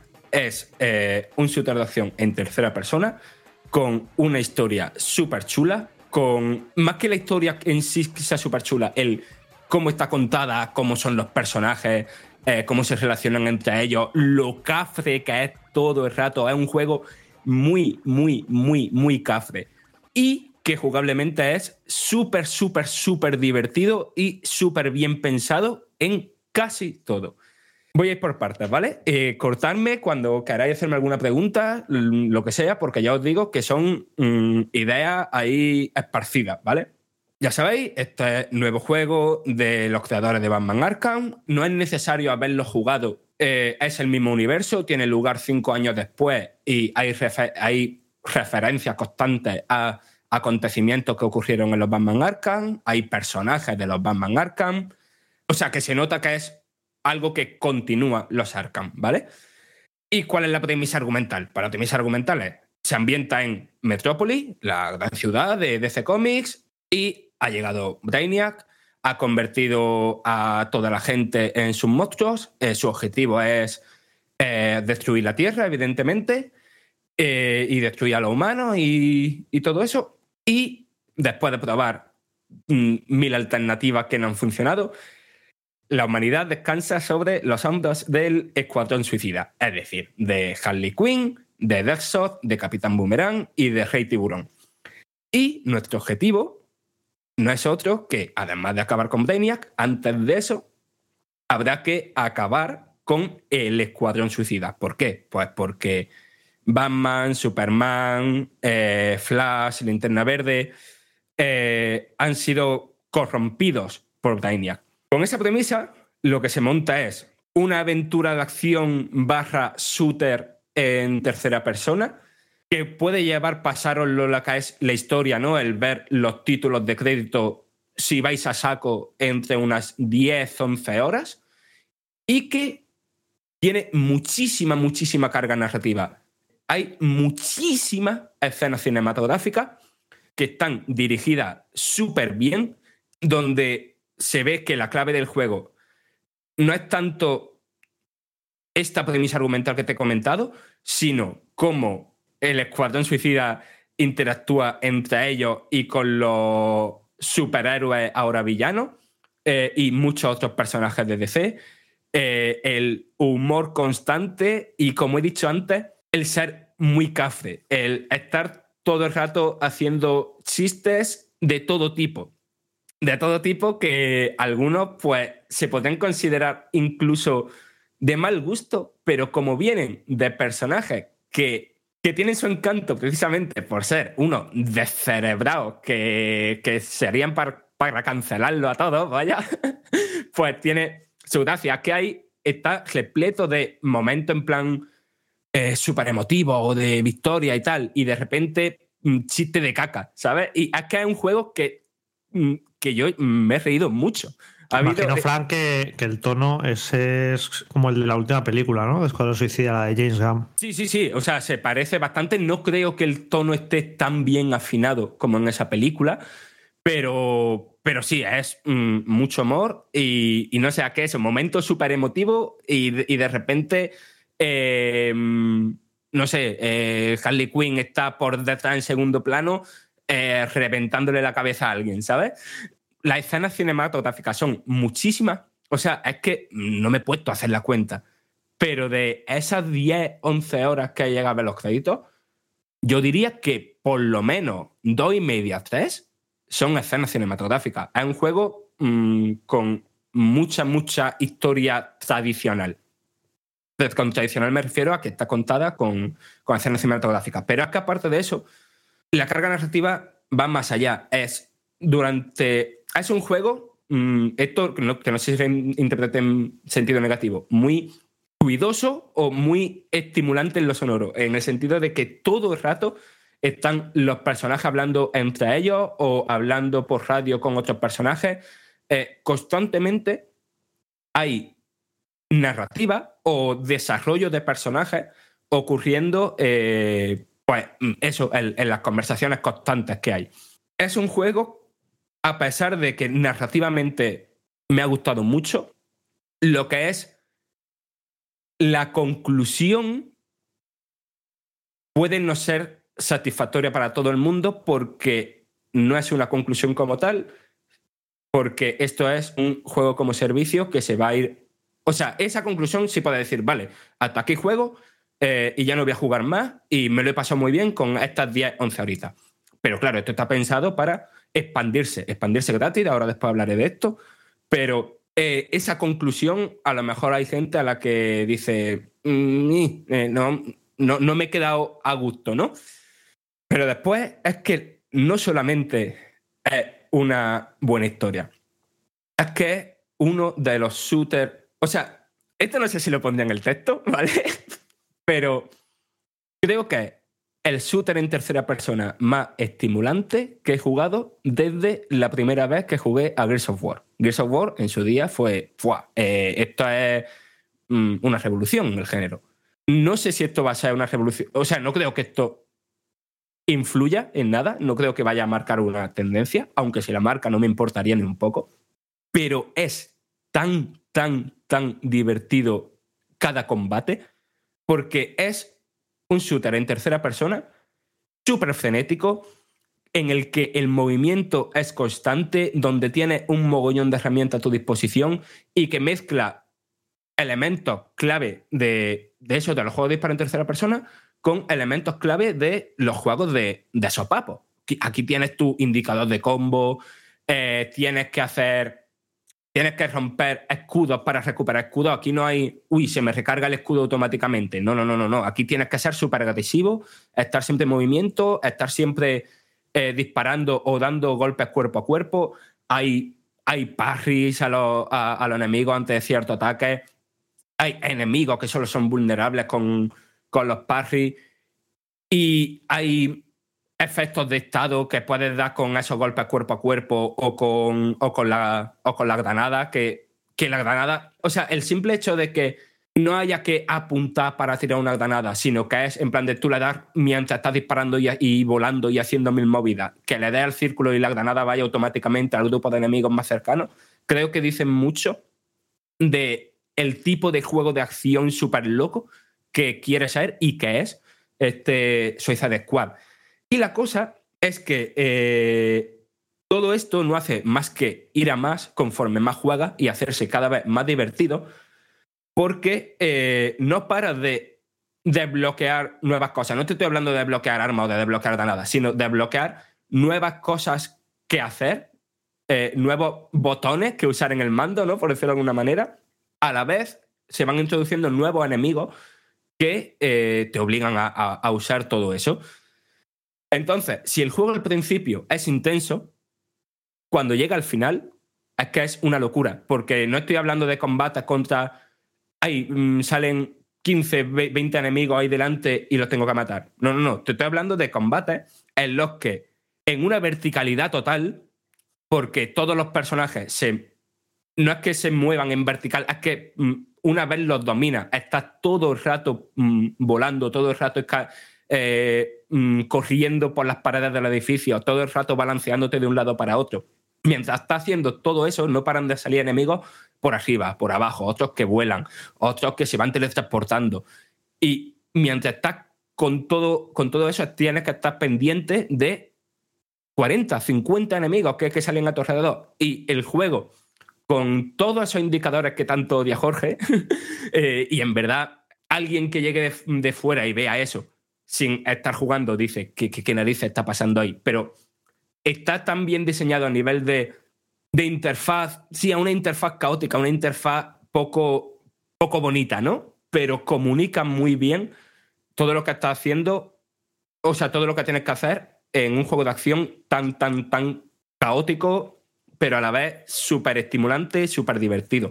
Y, a todo eso que, que- que he comentado, hay que sumarle el rollito de, de que, claro, de que hay habilidades especiales, de que hay, por supuesto, hay un mogollón de elementos RPG de, ya sabéis, rollito, rollito Destiny, ¿no? De poder hacerte builds, de armas de distintas rarezas y todo eso.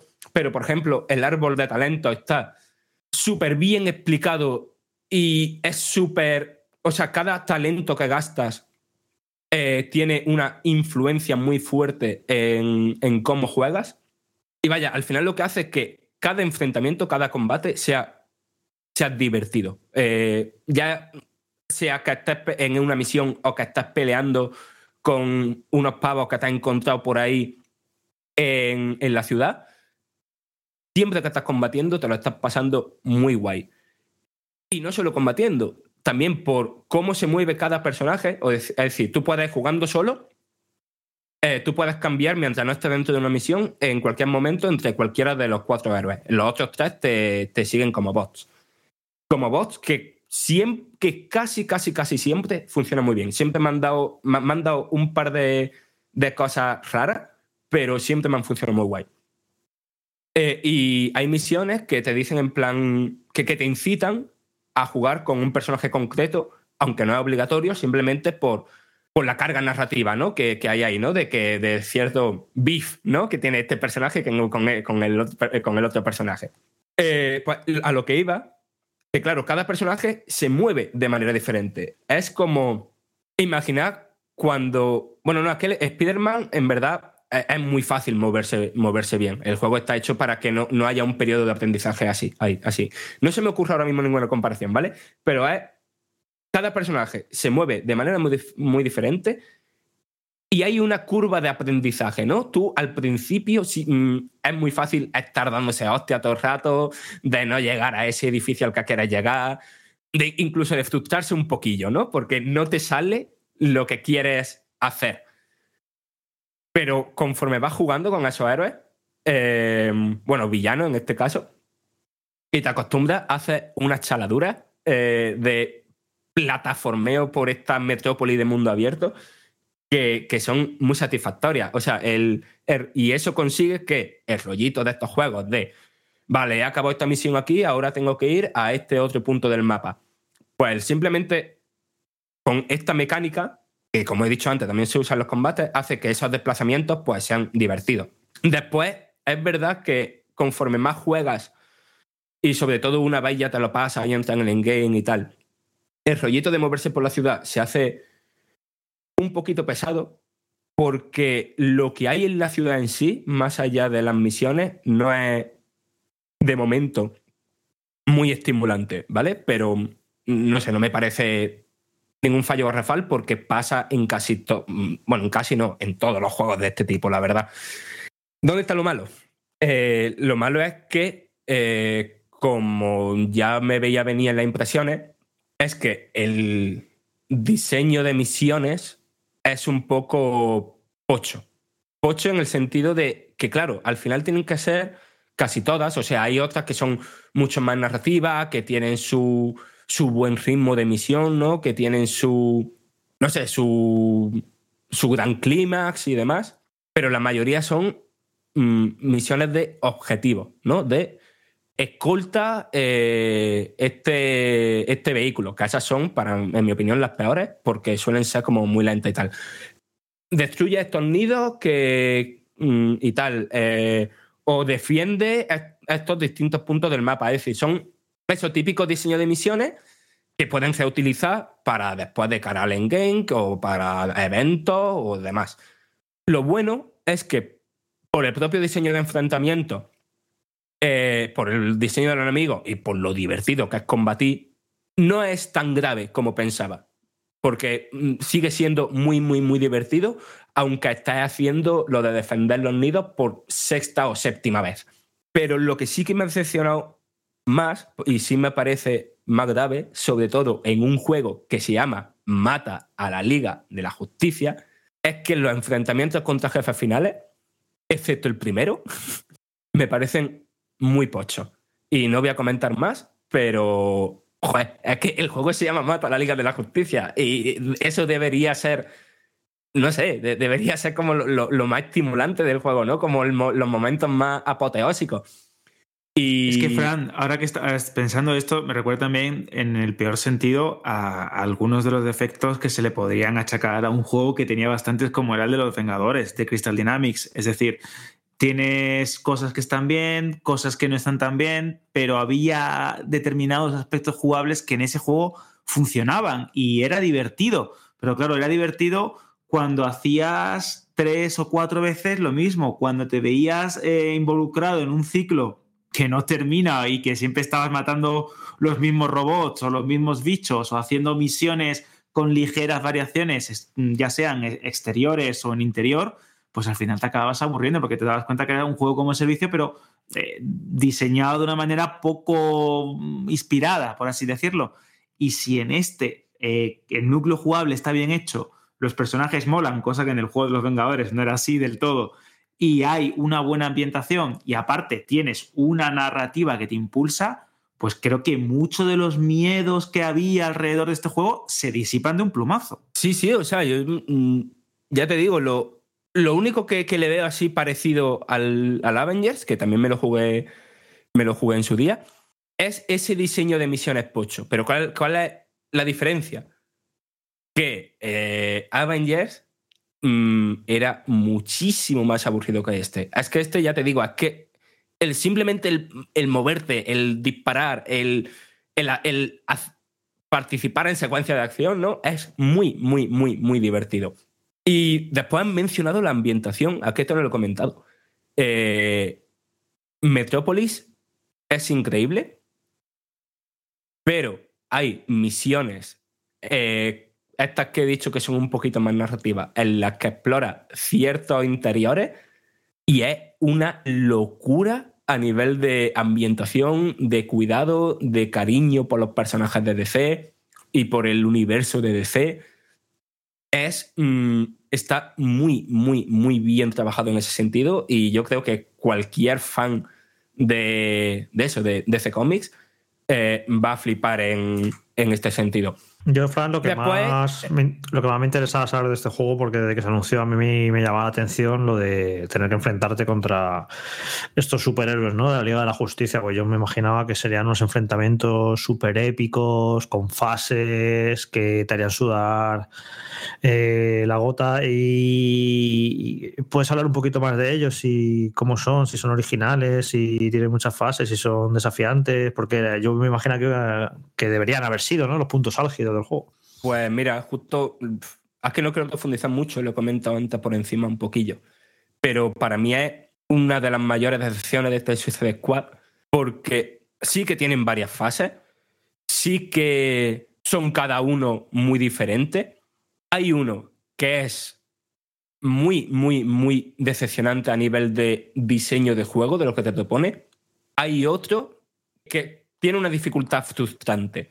Y no sé, para mí me, en ese sentido me, ha decepcionado. Después, sí es verdad que, aunque a los mandos esos enfrentamientos contra los jefes finales no tengan épica, o, tengan menos épica de la que me gustaría, mm, lo que sucede antes y después de esos combates sí es muy, muy épico desde el punto de vista del Escuadrón Suicida.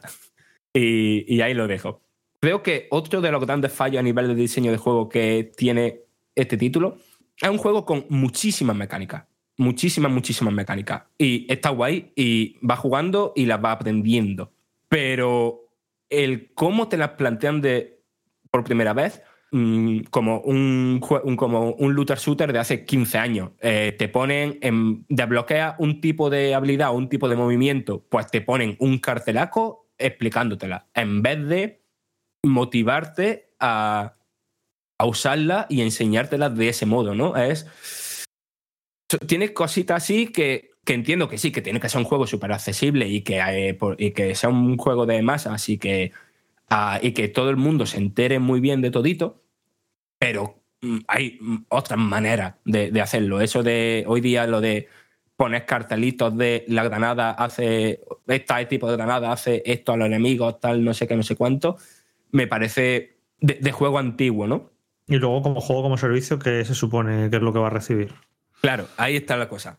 Ahora mismo, lo que hay hoy, a día 1 de febrero, en el endgame de Suicide Squad, es divertido, pero yo no me veo jugando a esto muchos días más. Porque lo que hay es- Primero es que es complicado decirlo sin hacer spoilers. Pero digamos que una de las cosas que haces al final del juego las va a tener que hacer más veces a lo largo de, no sé, semanas, bueno, semanas no, mm, lo mismo meses o años. Pero mientras llegan esos eventos, ¿no? Que te permitan hacer eso, lo que hay es como, como un Diablo 4, ¿no? O un Diablo, un, un- como un RPG de acción de estos en línea, de eh, ir subiendo niveles de mundo, o sea, de ir subiendo cada vez más la dificultad del juego conforme tú consigues cada vez mejor equipamiento, eh, ir haciendo eh, misiones de maestría repetibles eh, de ca- cada vez de mayor dificultad y básicamente todo descansa en que el combate es súper divertido, que cada vez que subes de nivel eso es cada vez más y más y más loco.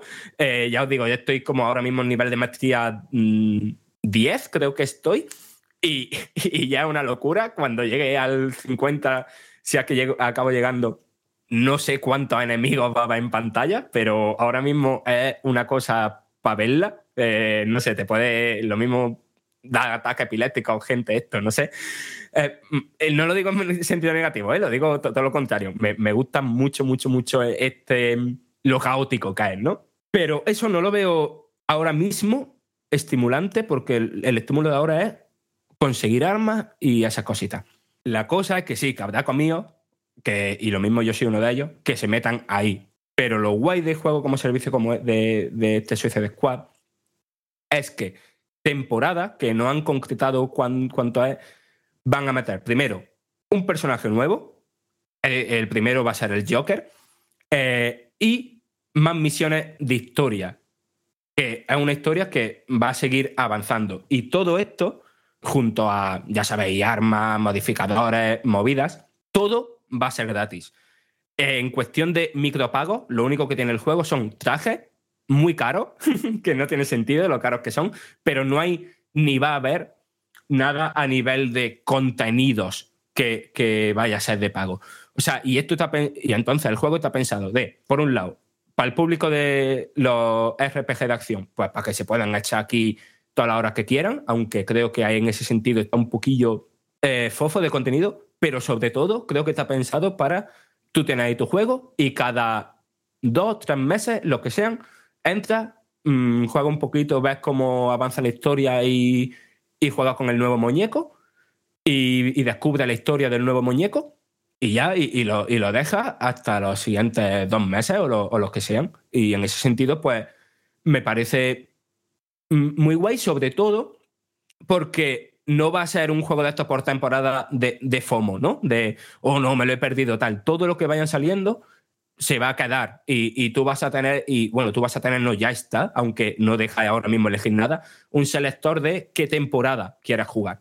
Y Fran, bueno, un aspecto que ya has hablado es el tema de la ambientación, que hay muchos guiños a eh, el universo de DC, a sus personajes, que es verdad que esto de matar a la Liga de la Justicia se queda un poquito ahí atrás, pero ¿cómo es técnicamente? Porque el Arkham Verso siempre ha tenido un diseño artístico muy marcado, estos personajes rebosan carisma, es decir, me parecen interesantes, me parecen atractivos, me recuerdan a algo distinto a lo visto en las películas del Escuadrón Suicida y también quiero saber el tema de banda sonora y ambientación sonora, que también es importante en un juego de estas características que es tan espectacular y tan masivo. A nivel artístico es genial. Hay zonas a lo mejor de, de Metrópolis, ¿no? De cuando estás por el mundo abierto.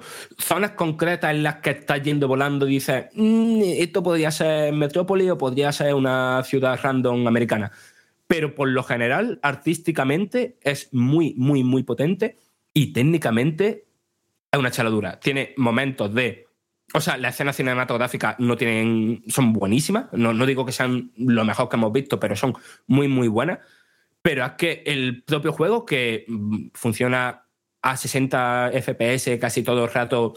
O sea, he tenido muy, muy, muy pocas ralentizaciones y eso cuando había una cantidad de efectos en pantalla que no tenían sentido ninguno.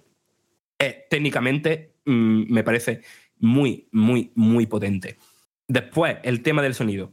El doblaje al español es más que decente, está muy bien. En inglés es maravilloso, me, parece un doblaje fantástico. Y después sí que es verdad que a mí la música me pasa un poquito desapercibida y, y que y lo que he dicho antes, que a nivel sonoro en general me parece como, como un juego ruidoso, ¿no? Que, que le pega, está guay que, que este, que este juego sea así, pero mm, sí, me, me parece como un juego ruidoso. Y no sé, así como conclusión, se ha puesto muchas cosas en duda de, este juego. No es un juego perfecto ni sobresaliente. Me parece un aventura de acción barra shooter en tercera persona muy, muy, muy disfrutable. En plan de si lo único que quieres es jugártelo y aparcar el juego y hasta luego. Me parece muy disfrutable. Y como juego como servicio barra RPG de acción, me parece que lo que promete está guay, pero que lo que hay ahora mismo en cuanto a contenido para hacer de, no sé, de estarte dos meses jugando sin parar, me parece un poco fofo. Pero, no sé, de, de verdad que me lo he pasado muy, muy, muy bien con este juego. Tic, tic, tic, tic, tic, tic. Tic, tic, tic, tic. Pues gracias por traernos este título. Ya por fin lo liquidamos en el sentido de que habéis tenido una gran dosis, las impresiones y ahora el análisis muy pormenorizado, cosa que agradecemos a Fran Suicide Squad, Kill the Justice League. Lo tenéis en la página web de Vandal, todo el análisis, el vídeo análisis. Cuando escuchéis esto, seguramente porque todavía ya habéis oído a Fran que tiene que poner todas sus notas, las que tenía apuntadas en una libretita, ¿eh? con su boli Bic o con lo que haya escrito eso, y lo tiene que compactar y darle forma en texto, que para eso es un gran profesional. Gracias, Fran. Nosotros ahora... Tic, tic, tic. Me gusta, me gusta esto. Nosotros lo que vamos a hacer ahora es hablar con Alberto. Alberto, ¿cómo estás? Muy bien. ¿Estás bien? qué susto. Esto de, esto de tenemos que hablar con Alberto. Esto parece Sí. o un programa, un programa de tarde o que me vais a hacer como una intervención de estas de siéntate en un sofá, te pasa algo con los muñecos, tienes que cambiar. ¿Qué juego sale, hemos dicho, el día 14 de este mes? El de Tomb Raider, ¿verdad? Tom, Tom Raider, exactamente. Podría ser, eh, ¿por qué no? Un buen regalo para San Valentín. Porque es una fecha en la que muchos de nuestros oyentes creen en el amor, en celebrarlo. Y ya no solo nuestros oyentes.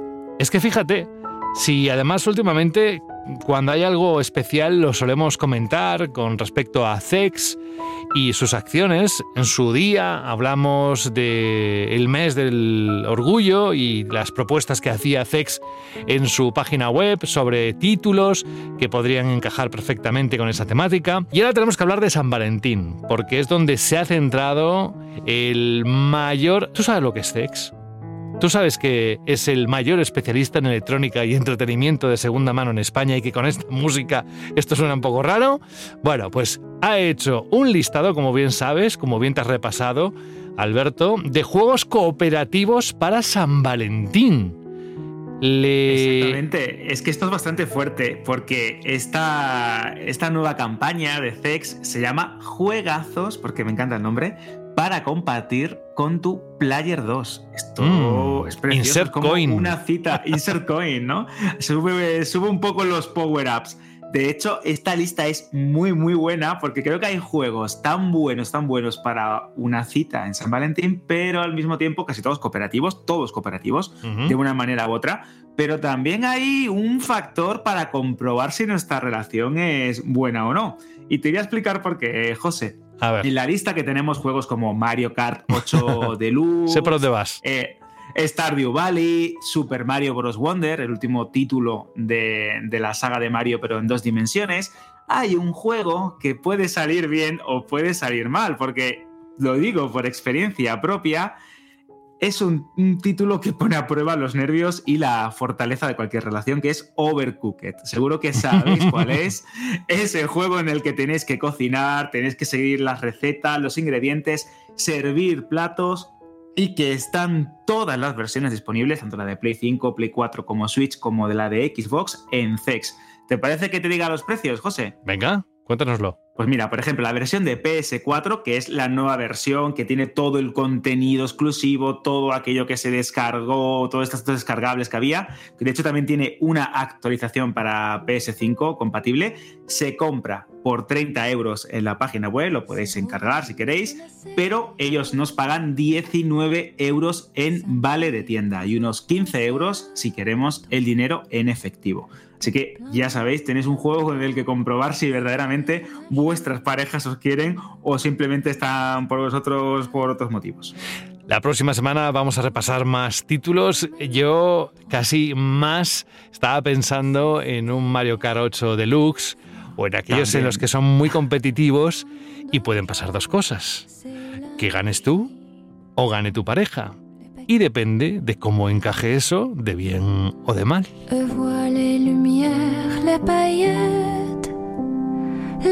Fêtes.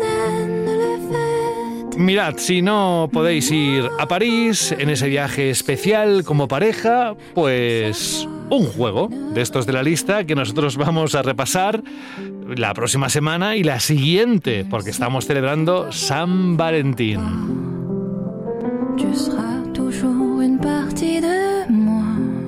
Como me gusta el francés para música romántica, vamos a bajarlo un poquito, porque ahora viene, atención, quiero que tenga su momento estelar.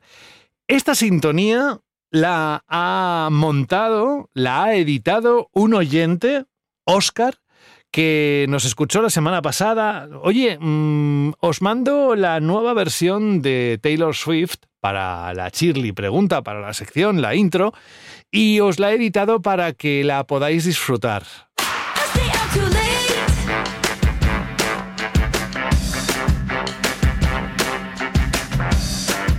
Me encanta que los oyentes hagan el trabajo. Nada, pero solo un poquito, ¿eh? Gracias, Oscar. Gracias.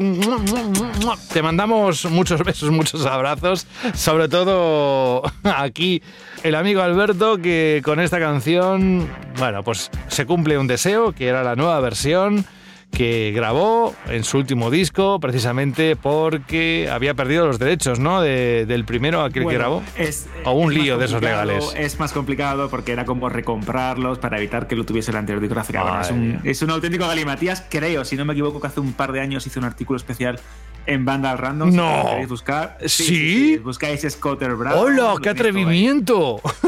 ¿Has visto? Qué raro, ¿verdad? ¡Qué atrevimiento raro. el tuyo! ¿Cómo te sales del tema que no te gusta? Ay, Dios mío, que me encanta este hombre. Eh, vamos al tema de lo que no es un galimatías ni es complicado, es cada semana el momento en el que lanzas la pregunta Shirley. ¿Cómo hiciste hace unos días? ¿Y cuál era el contenido de esa pregunta, Alberto? Pues hablábamos de qué pensabais de Palworld, este nuevo fenómeno, este conocido como el Pokémon con pistolas, que es uno de los videojuegos más vendidos de lo que llevamos de año. Es una auténtica, una auténtica locura, con más de 19 millones de jugadores. Es uno de los más vistos en Twitch, está en las listas de ventas en lo más alto en, en Steam, en Xbox también se está jugando muchísimo. Y queríamos ver cuál era tomaros el pulso a los oyentes de Vandal para ver qué pensabais sobre este fenómeno, sobre todo si considerabais que era o una copia de Pokémon o si era un juego que aprovechaba eh, un vacío de la, por la falta de originalidad de esta saga de, de Pokémon Company. Tenemos un montón de respuestas. Hay algunas, José, y esto nos ha llegado al correo como la de Mac, que nos explica perfectamente la diferencia entre lo que sería una copia o un modelo o un color inspirado en otro. Es un correo bastante largo, pero es muy, muy, muy interesante porque precisamente habla de, de, esto, ¿no? De cómo un modelado puede ser similar o muy parecido estéticamente y visualmente a otro, pero que tenga las suficientes variaciones para que no se pueda considerar una copia y así estar protegido a nivel legal. Me ha parecido muy interesante. Pero, Mac, la verdad. Sí, pero es que esto lo complementaba al audio que nos mandó. O sea, que si te parece, después de decir esto. Sí, va perfecto ahora, justo. Vamos a escucharle. ¿Te parece? Exacto. Venga. Genial. Hola, Mac. Hola. Primero de todo, feliz 2024 y feliz décimo aniversario. En cuanto al Palworld, es un buen juego, resuelve, fácil de jugar, entretenido. Si juegas solo a ese tipo de juegos, pues es bastante guay. Sobre todo porque puedes parar, no te exiges mucho tiempo ni quebraderos de cabeza. Y en cuanto a lo de las copias y eso, bueno, esas grandes empresas también suelen copiar a otras personas y a los pequeños que les den un toque de realidad también está bien. Es una opinión que se ha repetido, esta que nos ha compartido Mac en los comentarios que nos han dejado en iBox. ¿Qué piensan nuestros oyentes? ¿Qué Pues piensa la gente ciertos- sobre Palworld? Hay ciertos oyentes que más o menos comparten la visión de Mac. De hecho, tenemos la de Ander que dice: Saludos, Mundo Vandal. Respecto a la pregunta de Palworld, me parece que estará en el candelero y, y tendrá mucha notoriedad durante un tiempo. Y desaparecerá. Como Candy Crush, Angry Birds. Y si continúa vendiendo es porque Nintendo le dará la publicidad que necesita para vender. Es decir, que si Nintendo empieza a demandarles, le dará al juego una publicidad tal que hará que más gente que no lo conocía empiece a jugar y tenga más seguidores. Esto es dicho por Ander desde Baracaldo en Vizcaya. Si os quiere, siempre os mandaba un correo en el caso de Ander. En iBox tenemos también el comentario de Mike CD, que es un auténtico veterano del programa, que dice: Hola equipo, lo primero de todo, José, gracias por pinchar el Song Garbage de Song of Miracle All Sound al final. A mí personalmente, cuando cambia de ritmo a mitad de la canción, se me ponen los pelos de punta. Muy buenos los análisis de Ramón, espero que se pase más veces por el programa. Se le nota el oficio, esto me ha encantado, ¿no? Eso que se le nota el oficio. Y ya respecto a la Shirley, la verdad es que el Palworld lo acabo de mirar ahora por curiosidad. Y no me llama, nos dice el oyente. Igual, si le diese una oportunidad, me enganchaba. Pero de buenas a primeras, la verdad es que no me va. En fin, equipo, muchas gracias por el programa. Gabriel Barral nos dice también en iBox que él está jugando a Palworld en el Game Pass y le parece un gran juego. Mecánicas muy adictivas y unos diseños muy buenos. Y ya por finalizar, porque también tenemos comentarios de Adrián Cano, que por ejemplo dice que lo de Palworld no tiene ningún sentido, que demuestra lo influenciables que somos. Tenemos el comentario de Jai, que dice muchas gracias a Ramón por el análisis de Tekken 8. Espero que se prodigue más en el podcast porque creo que su acercamiento a los juegos es un poco diferente y aporta mucho valor añadido. Y ya para finalizar, tenemos ese nick que nos encanta, que es Fu Fu Fu, que, me sigue pareciendo 25 de impresionante. Es increíble. Que dice: En mi opinión, el éxito de Palworld se debe a que se han atrevido a hacer un Pokémon con el que los jugadores o las jugadoras más adultos llevamos soñando años. Soy un incondicional de la saga Pokémon, pero desde hace cierto tiempo siento que siempre estoy jugando lo mismo. Desde luego, yo lo voy a jugar. Y nos manda un abrazo. Genial, pues otro abrazo también para ti, querido amigo oyente. Y ahora vamos a acabar los audios que hemos recibido para responder a esta pregunta particular de un fenómeno que todo el mundo conoce, o al menos lo explicamos la semana pasada. Hola, Daco. Ya verás también que va a hacer un saludo especial. ¡Hola, banda! ¡Hola! Una semana más para responder a la Shirley pregunta. Respecto al tema de Palworld, hay que decir que voy a soltar una pullita hacia Pokémon Company, ya que están demostrando los juegos indies que son capaces de realizar mejores proyectos que ellos en cuanto a jugabilidad, arriesgarse, en gráficos. Es algo que mm, muchas veces hemos criticado con los juegos de Pokémon y la verdad deberían empezar a ponerse las pilas, ya que hay mucho indie que lo está superando con creces y claro, mm, una saga tan importante como Pokémon no debería quedarse estancada de esta manera. A ver si las próximas generaciones cambian un poco el chip. Nos vemos, hasta la próxima. Hasta la próxima. Y nos queda, hablando de próxima, ¿nos quedan otras respuestas o ya has finiquitado? Finiquitamos y empezamos ya a plantear qué nos deparará la semana que viene o qué. Venga, pues eh, cuéntanos las últimas o la última y, y nos vamos a sintonía. Bueno, tenemos dos, porque hace tiempo que no hacíamos esa Shirley pregunta DLC que siempre como que le daba un, un pequeño giro a la pregunta principal. Y es que, obviamente, la pregunta principal, teniendo en cuenta ese ventazo que hemos tenido eh, esta semana. Ah, vale, con ese espera, espera, espera. Play, Que te había entendido yo mal. Pensaba que te quedaba algún comentario de la anterior, de la semana pasada. Eso ya está liquidado, ¿no? Eso ya está liquidado. Ah, amigo, vale, pregunta. vale. Vamos Entonces estamos. Estamos. Ah, vale, vale, vale, vale. Pues todo tuyo. Adelante. Vamos a bien. plantear dos preguntas, una la principal y la otra como DLC. Es eso, ¿no?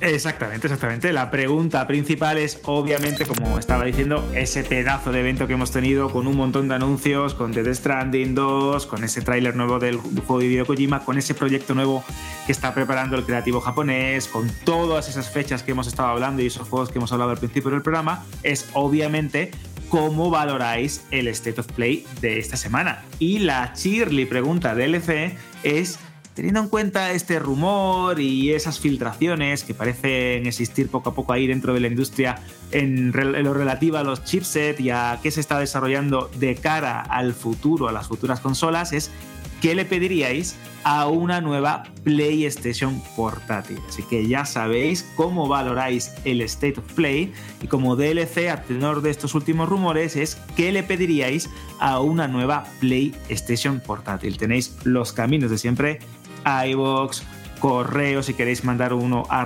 radio arroba vandal.net. También podéis mandar un audio de unos 20 o 30 segundos al mismo. Así que tenéis un montón de vías, un montón de caminos para poder contestar de cara a la pregunta de la pregunta Shirley de la semana que viene. Grande Alberto, un abrazo muy enorme, iba a repetir lo mismo, un enorme, y nos escuchamos en unos días, ¿vale? Perfecto, José, hasta la semana que viene. Adiós. Cuídate, pásalo bien el fin de semana. Y a ver, Fran, Gematas, tú también, pásalo bien este fin de semana, ¿eh? No dejes Madrid, mm, vamos, sin un bar sin visitar, no, por Dios. que te perdemos, no, no, no he dicho nada. Pero que lo disfrutes y que descanses y que hagas lo que te dé la gana, por supuesto, que también, entre otras cosas, será jugar, que te conozco. Sí, sí, sí, sí, algo, algo se jugará, algo se jugará. ¿Pero por trabajo Eh, o por placer?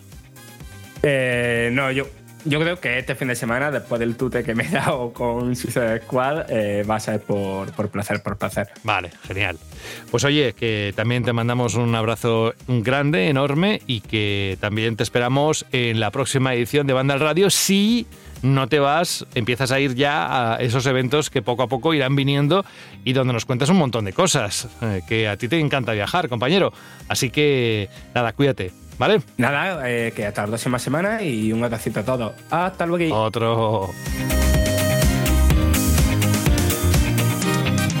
Jorge, ¿sabes lo que es el banana kiki? Pues no, la verdad, no tengo. ¿No sabes lo que es el banana kiki? ¿De verdad? Joder, No, qué no. mal. Si estuviera aquí Rubén lo sabría. Pero bueno, va, ahora te, te lo voy a contar, ¿vale? Es que hay un oyente que ha pedido que leas su email con el banana kiki. O sea que ya te da una pista de que es una canción. Y detrás de esa canción eh, está una amiga de, de Rubén Mercado.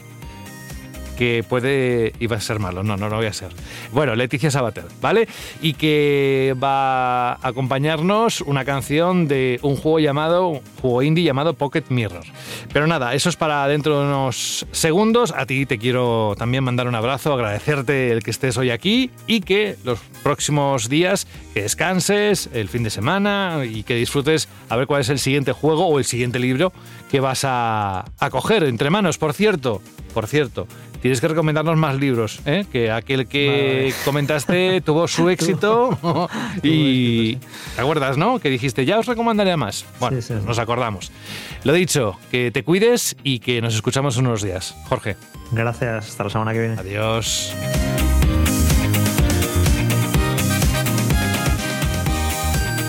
El banana Kiki me llega a decir que, que lo sabe y me hubiese sorprendido bastante, ¿eh? Pero me daba la sensación de que cómo se reía por debajo, no sé si era por el nombre o porque conocía esto. Banana Kiki, eso. ¿Nos echamos una banana Kiki? Qué elegancia, qué estilo. Banana Kiki. Yo llevaría esto a Eurovisión. Nada de Benidorm Fest ni nada. Total, esto se oye mejor, por lo menos. Este verano te voy a vacunar, papacito, yo soy la doctora. Bueno, a ver, digo que se oye bien por los problemas que ha tenido de sonido Televisión Española ¿eh? en, en el Benidorm Fest. Nos escribe Sebastián R. Dice, el tema musical que vengo a pedir pertenece al Indie Pocket Mirror, una de esas joyitas de RPG Maker. Para mí, sin duda, lo es. Sobre todo en estos tiempos de juegos a 80 dólares y una gráfica a 1650 quien hace lo que puede la pobrecita.